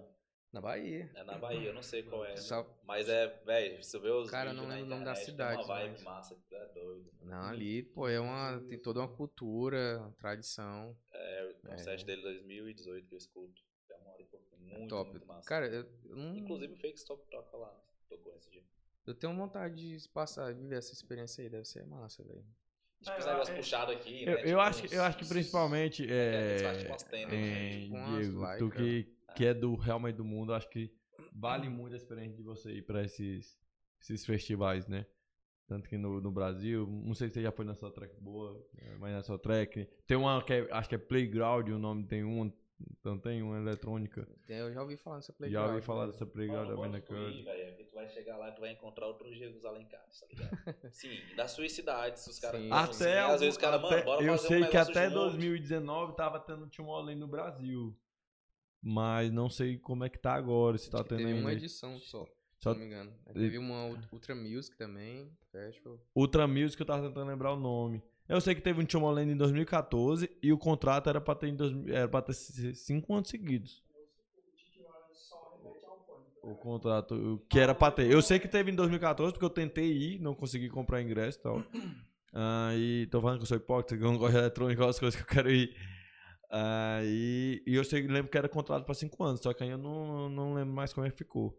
É outra música. Mas é, essa vibe de tu ir nesses festivais eu acho que seria muito interessante. Sim. Porque, por exemplo, eu queria ir porque eu tenho na minha cabeça de querer ir nesses festivais, não de música eletrônica, ir nesses grandes festivais. Hum. No Rock in no Lollapalooza, no Tomorrowland, no Vila Mix. Eu tenho essa vontade de, pelo menos assim, não, uma vez eu fui em, em tal Tal lugar, festival. Tô ligado. Cara, eu tenho vontade porque isso aí, é, pra mim, é um network. Pra outras pessoas parece zoeira. É tipo assim, ah, ele Não, quer ir sim, pra é curtir. Não é, ó, minha namorada mesmo, pô. O que tu vai fazer lá, Diego? Pô, pra mim é um network. Assistir Vai um. encontrar outros Diegos Alencar. Pra mim, assistir um Você show vai- de um DJ, intenção, cara, né, é mano? meio que uma aula. É Sim. muito melhor do que eu assistir uma aula numa sala de aula com outras pessoas. Cara, aquilo ali, pra mim, é bizarro. Eu consigo prestar atenção no set, o que, que ele tá fazendo, questão de momento, a música, entendeu? Sim. Eu Mano. consigo. É outra visão, entendeu? Primeira vez que nós fizemos, fiz um evento aqui em Araguaína, da minha parte, né? Foi ano passado. Eu fui num evento, fui em Palmas e depois fui outro em São Paulo. Fui e anotei, né? Como que funcionava? Ah, pô, o que, que os caras precisam? Os caras colocam uma música de início, que tem que ser uma música assim. Fui anotando, mano. Aham. Qual era a estratégia dos caras? Isso. Cheguei, juntei os amigos meus aqui, assim, eu era o cara que ia dar o treinamento, eram dois dias. E montamos o negócio. Montou o projeto. Montamos, fizemos um negócio, executamos, deu certo. Depois fizemos outro, né? Que já foi a, a Facite, já abraçou a causa. Ou não, vamos entrar com parceria e já estamos lançando outro esse mês. Exatamente assim, velho. O que é que eu posso pegar aqui? Eu fui, né, pra Uhum. viver a experiência, mas já fui com essa intenção, mano. E nesse ambiente lá, eu encontrei um cara que falou assim: não, vem pra São Paulo, vem trabalhar aqui e tal, vou te dar a oportunidade. Uhum. E aí eu voltei pra São Paulo já pra viver esse... porque assim, é justamente com essa parada de tá, ter intenção no que você tá fazendo, tá ligado? Então, às vezes tu vai num, num local como esse, tu começa a ver coisas que tu não conhecer pessoas que tu nunca viu, e- entendeu? Então assim, E vale as- demais. E que te abre Sim. leques ali de exatamente. leques, mano, e que te abre, tu coloca o teu tempero, né, velho? E faz o negócio acontecer, é muito. É, Valeu, Ó, já, pra nós, quando um exemplo já aconteceu comigo, de eu ir numa festa pra assistir um show de um cara que eu sou fã, entendeu? E lá no camarim ele me chamar pra tocar com ele no palco. Falou, cara, Então, você toca comigo uma música? Eu falei, cara, na hora, pô. Aí eu subi, toquei, aproveitei ali a oportunidade, o horário do cara, entendeu? E me apresentei. Tipo, as pessoas nu- nunca iam saber quem era Diego Alencar, mas me viram ali tocando, porra. Então é isso aí. Se eu não Exato. tivesse ido, exato, exato. entendeu? Não, é. às vezes o valor de um ingresso ali, 20, 30 reais. Pô, tá doido. Aí, então, se. Aí voltando. Você tá na oportunidade de tocar nesse grande festival, não precisa ser Uhum. maior, nesse de Las Vegas, no Entendi. Ultra Music. E como eu já vi várias vezes, os caras pegam o microfone e falam algumas coisas, né? Algumas coisas bacanas, massa. Tivesse três coisas pra você no festival desse, você pega o microfone, falar três frases assim pra galera que seriam frases remetentes à sua vida, que você acha que seria impactante assim pra vida de alguém que escutar aquela frase e que a pessoa ia falar assim: "Pô, isso aqui quem me falou foi o, o Diego Alencar, foi o Diego. Como, se o Carlão fizesse a pergunta, qual o melhor conselho, o cara falar, foi essa, esse conselho aqui que o, que o Diego me deu Às vezes nem diretamente, que você falou no show. Foi isso aqui que eu escutei do Diego. E faz muito sentido, eu quero levar pra minha vida, mudou minha vida. Três coisas assim que você acha que é bem relevantes. Que você, se você tivesse essa oportunidade, essa voz, você falaria pras pessoas. Cara, três. Me veio duas, mas se vier a terceira eu falo. Uma Fechou, seria fechou. Viva intensamente. É uma frase que eu até tenho tatuado no peito, que tem muitas pessoas que vivem, mas não, não sabem aproveitar o momento, entendeu? Tipo, estão ali por estar, mas não sabem a oportunidade que estão, às vezes, perdendo, entendeu? Tipo, de conversar, de conhecer, igual a gente tava conversando aí. Se o cara Sim. tivesse falado com o pessoal, sentado na mesa, Sim. então, é uma forma de resumir. Viva intensamente. Segundo, Para o segundo cara, não, não esqueça da, da sua origem, de onde você veio, velho. Sua base, sua família, seus amigos. Cara, beleza, igual ele voltou aqui. Parecia que era a mesma coisa, tinha empacado, mas, pô, você veio dali, não esquece sua origem. Se você se deixasse levar, tipo assim, ah, esquece, foda-se eles, cara, você acaba esquecendo e deixando o sucesso subir a sua cabeça, entendeu? Você perde um pouco da humildade, entendeu? Isso aí. E terceiro, cara, o que, que eu poderia falar num festival? Divirta-se, cara. Viva a vida, entendeu? Sem muito. A vida é irada, vamos É. curtir. Tem regras foram feitas para ser quebradas e você fazer a sua. Sim, show de bola. É isso aí, mano. top. Top demais. Então, É isso aí. Toys. Aí, É Estamos conversados por hoje. Diego, Quem será semana que vem, por sinal? é, capitão. Ah, é o Elton Psico. Ah, e esse, Ixi. e esse mês aqui também a gente tem cinco, né? Cinco convidados, mês longo, né? São cinco episódios, né? Cinco episódios. O próximo vai ser com o Elton, né? o Elton. Comandante Wellington. Diego, muito bom mesmo, cara. Prazer em te Prazer conhecer. todo meu. entendeu? É, como a gente fala, questão de, de artista público. O palco a gente tem uma impressão, né? Tipo assim. Hum. só a impressão o. que tu tinha do, do Diego antes? Fala, não, Cara- sincero. Não, sendo sincero. Esquece câmera. Mas eu quase, não, eu quase não vejo o Diego porque eu não vou mais muito pra eletrônica, mas o Diego você vê o cara. Cara, Cara, sério, é, centrado. tu é a pessoa que eu conheço que não gosta de música eletrônica e mais vai em, música, em festa de música Eu eletrônica. gosto, do, eu gosto do, do, É do movimento, eu gosto do- da resenha. Dependendo das companhias, o evento vai ficar bom, pô. Dependendo com quem eu Eu acho estiver. que tu vai mais do que eu, macho. Eu tô Não, o Diego sempre vi o cara sério. Nunca tinha trocado uma ideia com ele. Conheço muita gente do meio da música, assim, né? O De- O Deckman, o Peri. sim, sim. A impressão não tinha nada formado assim, não. Só o cara sério ali que toca eletrônico mesmo, Tô ligado. entendeu? Mas. é- É o cara resenha, que, tipo assim, o que eu observei aqui hoje, por exemplo, o Toy faz alguma coisa, o cara ria, se divertia. Não é aquele cara só sériozão, entendeu? Então, Eu sou o bobo alegre, cara. Eu rio de qualquer coisa. É, cara. não, o Toys foi. eu- é, Isso que eu tava observando, tipo assim, o Toys foi passar ali em pé ali, então começou a sorrir e tal. E olhando o palco, não vai ter essa impressão, É porque ele tá verdade. sério, centrado ali tocando. Concentrado, verdade. O, tipo assim, e a música eletrônica. Não é que nem o, um show de axé.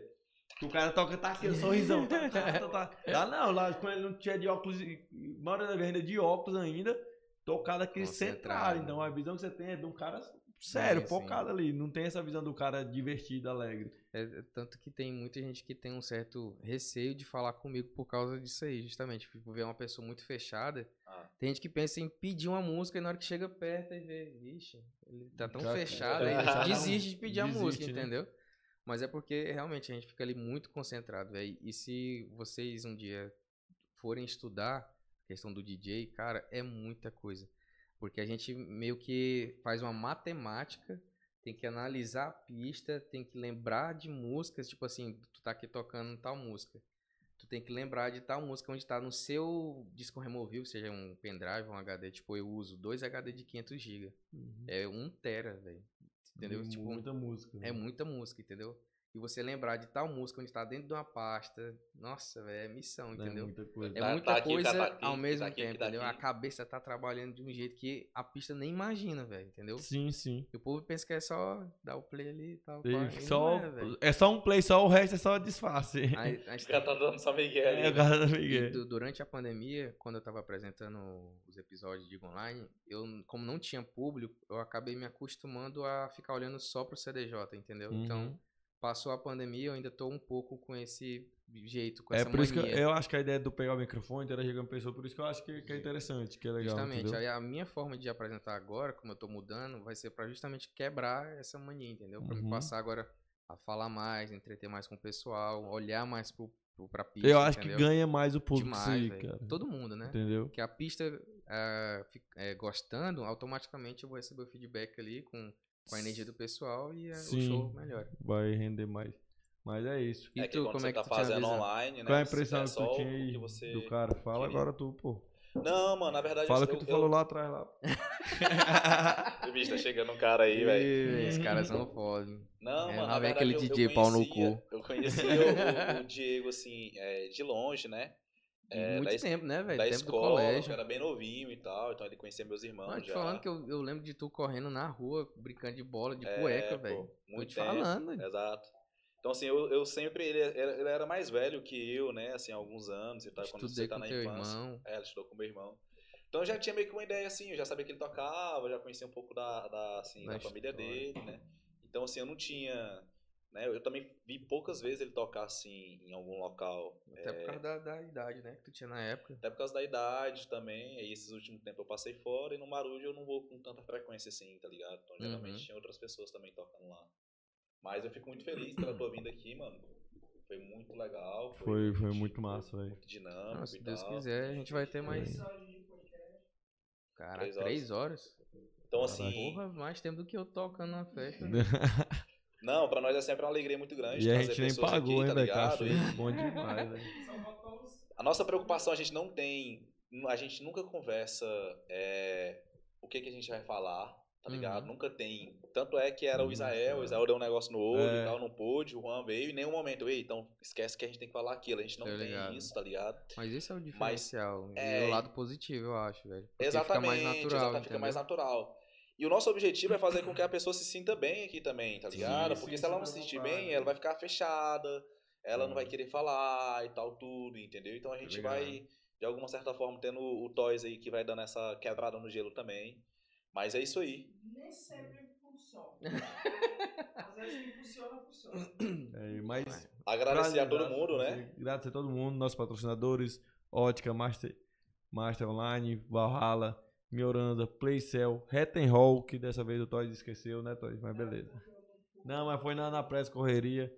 É, mas todos esses patrocinadores, eles ajudam a gente a chegar, estão ajudando a gente a chegar a um ano de podcast.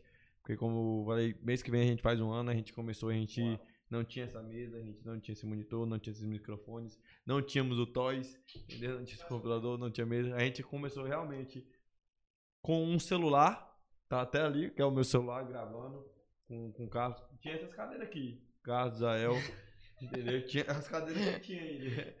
E era em outra casa tudo. Não, não tinha caneca, tinha nada. Não tinha caneca, A nada. galera Então, foi aparecendo essa aí, galera aí canecas. foi acreditando. E top. E também os A caras queria dar pros convidados, Pros mas não- convidados, não tem mas como. Não tem como. Mas também o. E agradecer também Diego e todos os outros convidados que passaram aqui. Aproveitar e dar aqui pra vocês o meu, Que então. isso.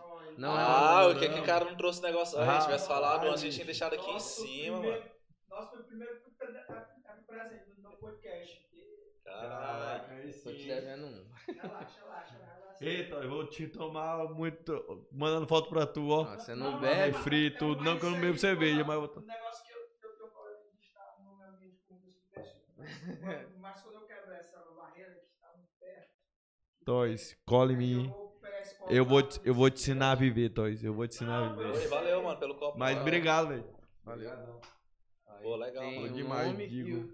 o, as redes sociais as redes sociais. Pô, Tudo é igual, tudo é Digo Music. uhum. É bom que fica fácil, né? Fica mais... Twitter tu usa muito? Cara? Ou tu tá Twitter? aqui? É. Twitter.